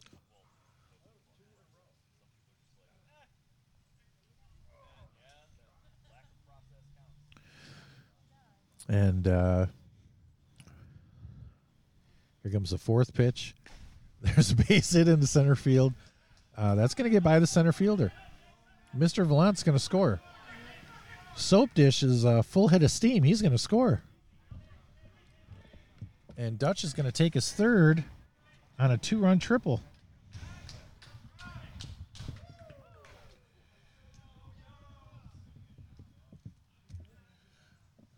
So three runs in this inning for the Dahs, who refuse, who absolutely refuse to just go quietly.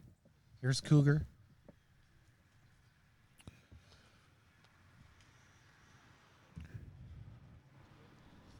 We have uh, one out with three runs in, a man on third. Cougar is up. There's a long fly ball down the left field line. That was a f- fair foul ball. It did look like it was going to be fair. Cougar thought it was going to be fair. And uh, hey, Jim, we're down to a minute and a half of recording time. We're we're going to leave the air before the game is completed. I'd like to thank everybody. We got an, a minute and 10 seconds. I'd like to thank everybody for taking your sweet ass time between foul balls and this, making this happen.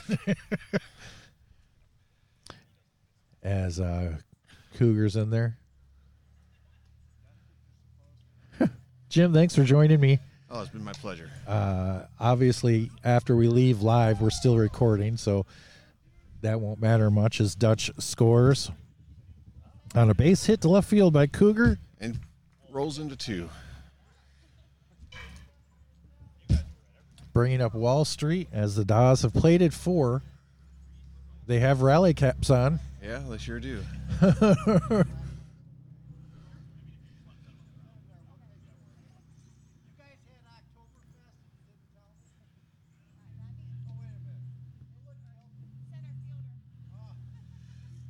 Uh, thanks everybody for joining us live. Uh, as we're leaving you in 10 seconds, I assume.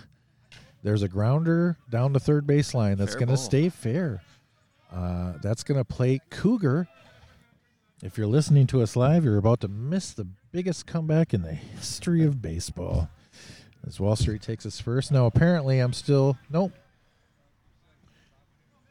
We have a two minute warning. We've been given a two minute warning. We have two more minutes live. Oh my goodness. Bobby Murkowski up. One out. Five runs in.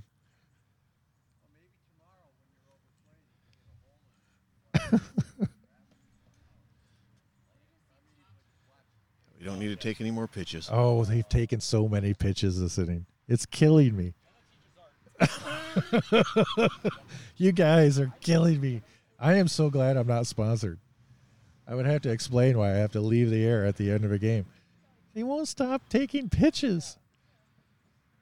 Bobby Murkowski, base hit to oh, off of Medler's hand. The young man did not come away from this game unscathed. That's going to leave a mark. First and third for the Dahs. Tadpole is up with one out. And a minute left on our live feed.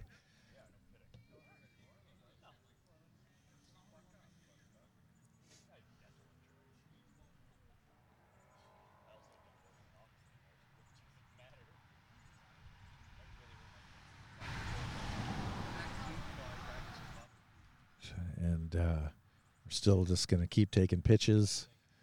There's three. Hittable pitches that's come across. There's a grounder to shortstop. Makes the most of that. uh, but the shortstop wasn't there. so, so there's a run in for the Dahs.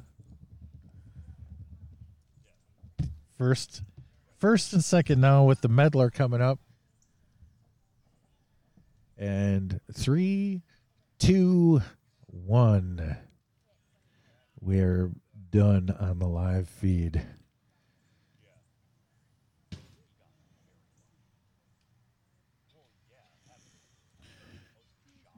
As we are still recording though for our release and there's a grounder by the meddler to third that's going to be the s- second, Second. out of the inning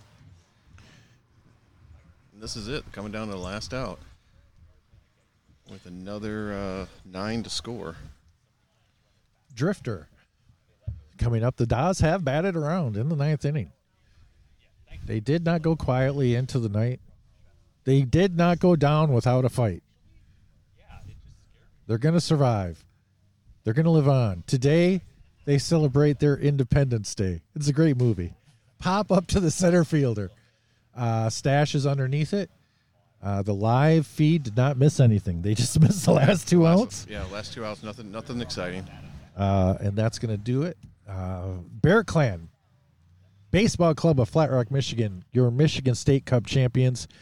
Uh, Mr. Terwilliger, once again, I thank you for joining me. I uh, hope you enjoyed yourself. I did. Thank you for having me. Uh, absolutely. And uh, let's do it again next season sometime, huh? Sounds great. All right. And uh, congratulations to the Bear Clan. Fine showing by the La De Dahs. Uh, and thanks for listening.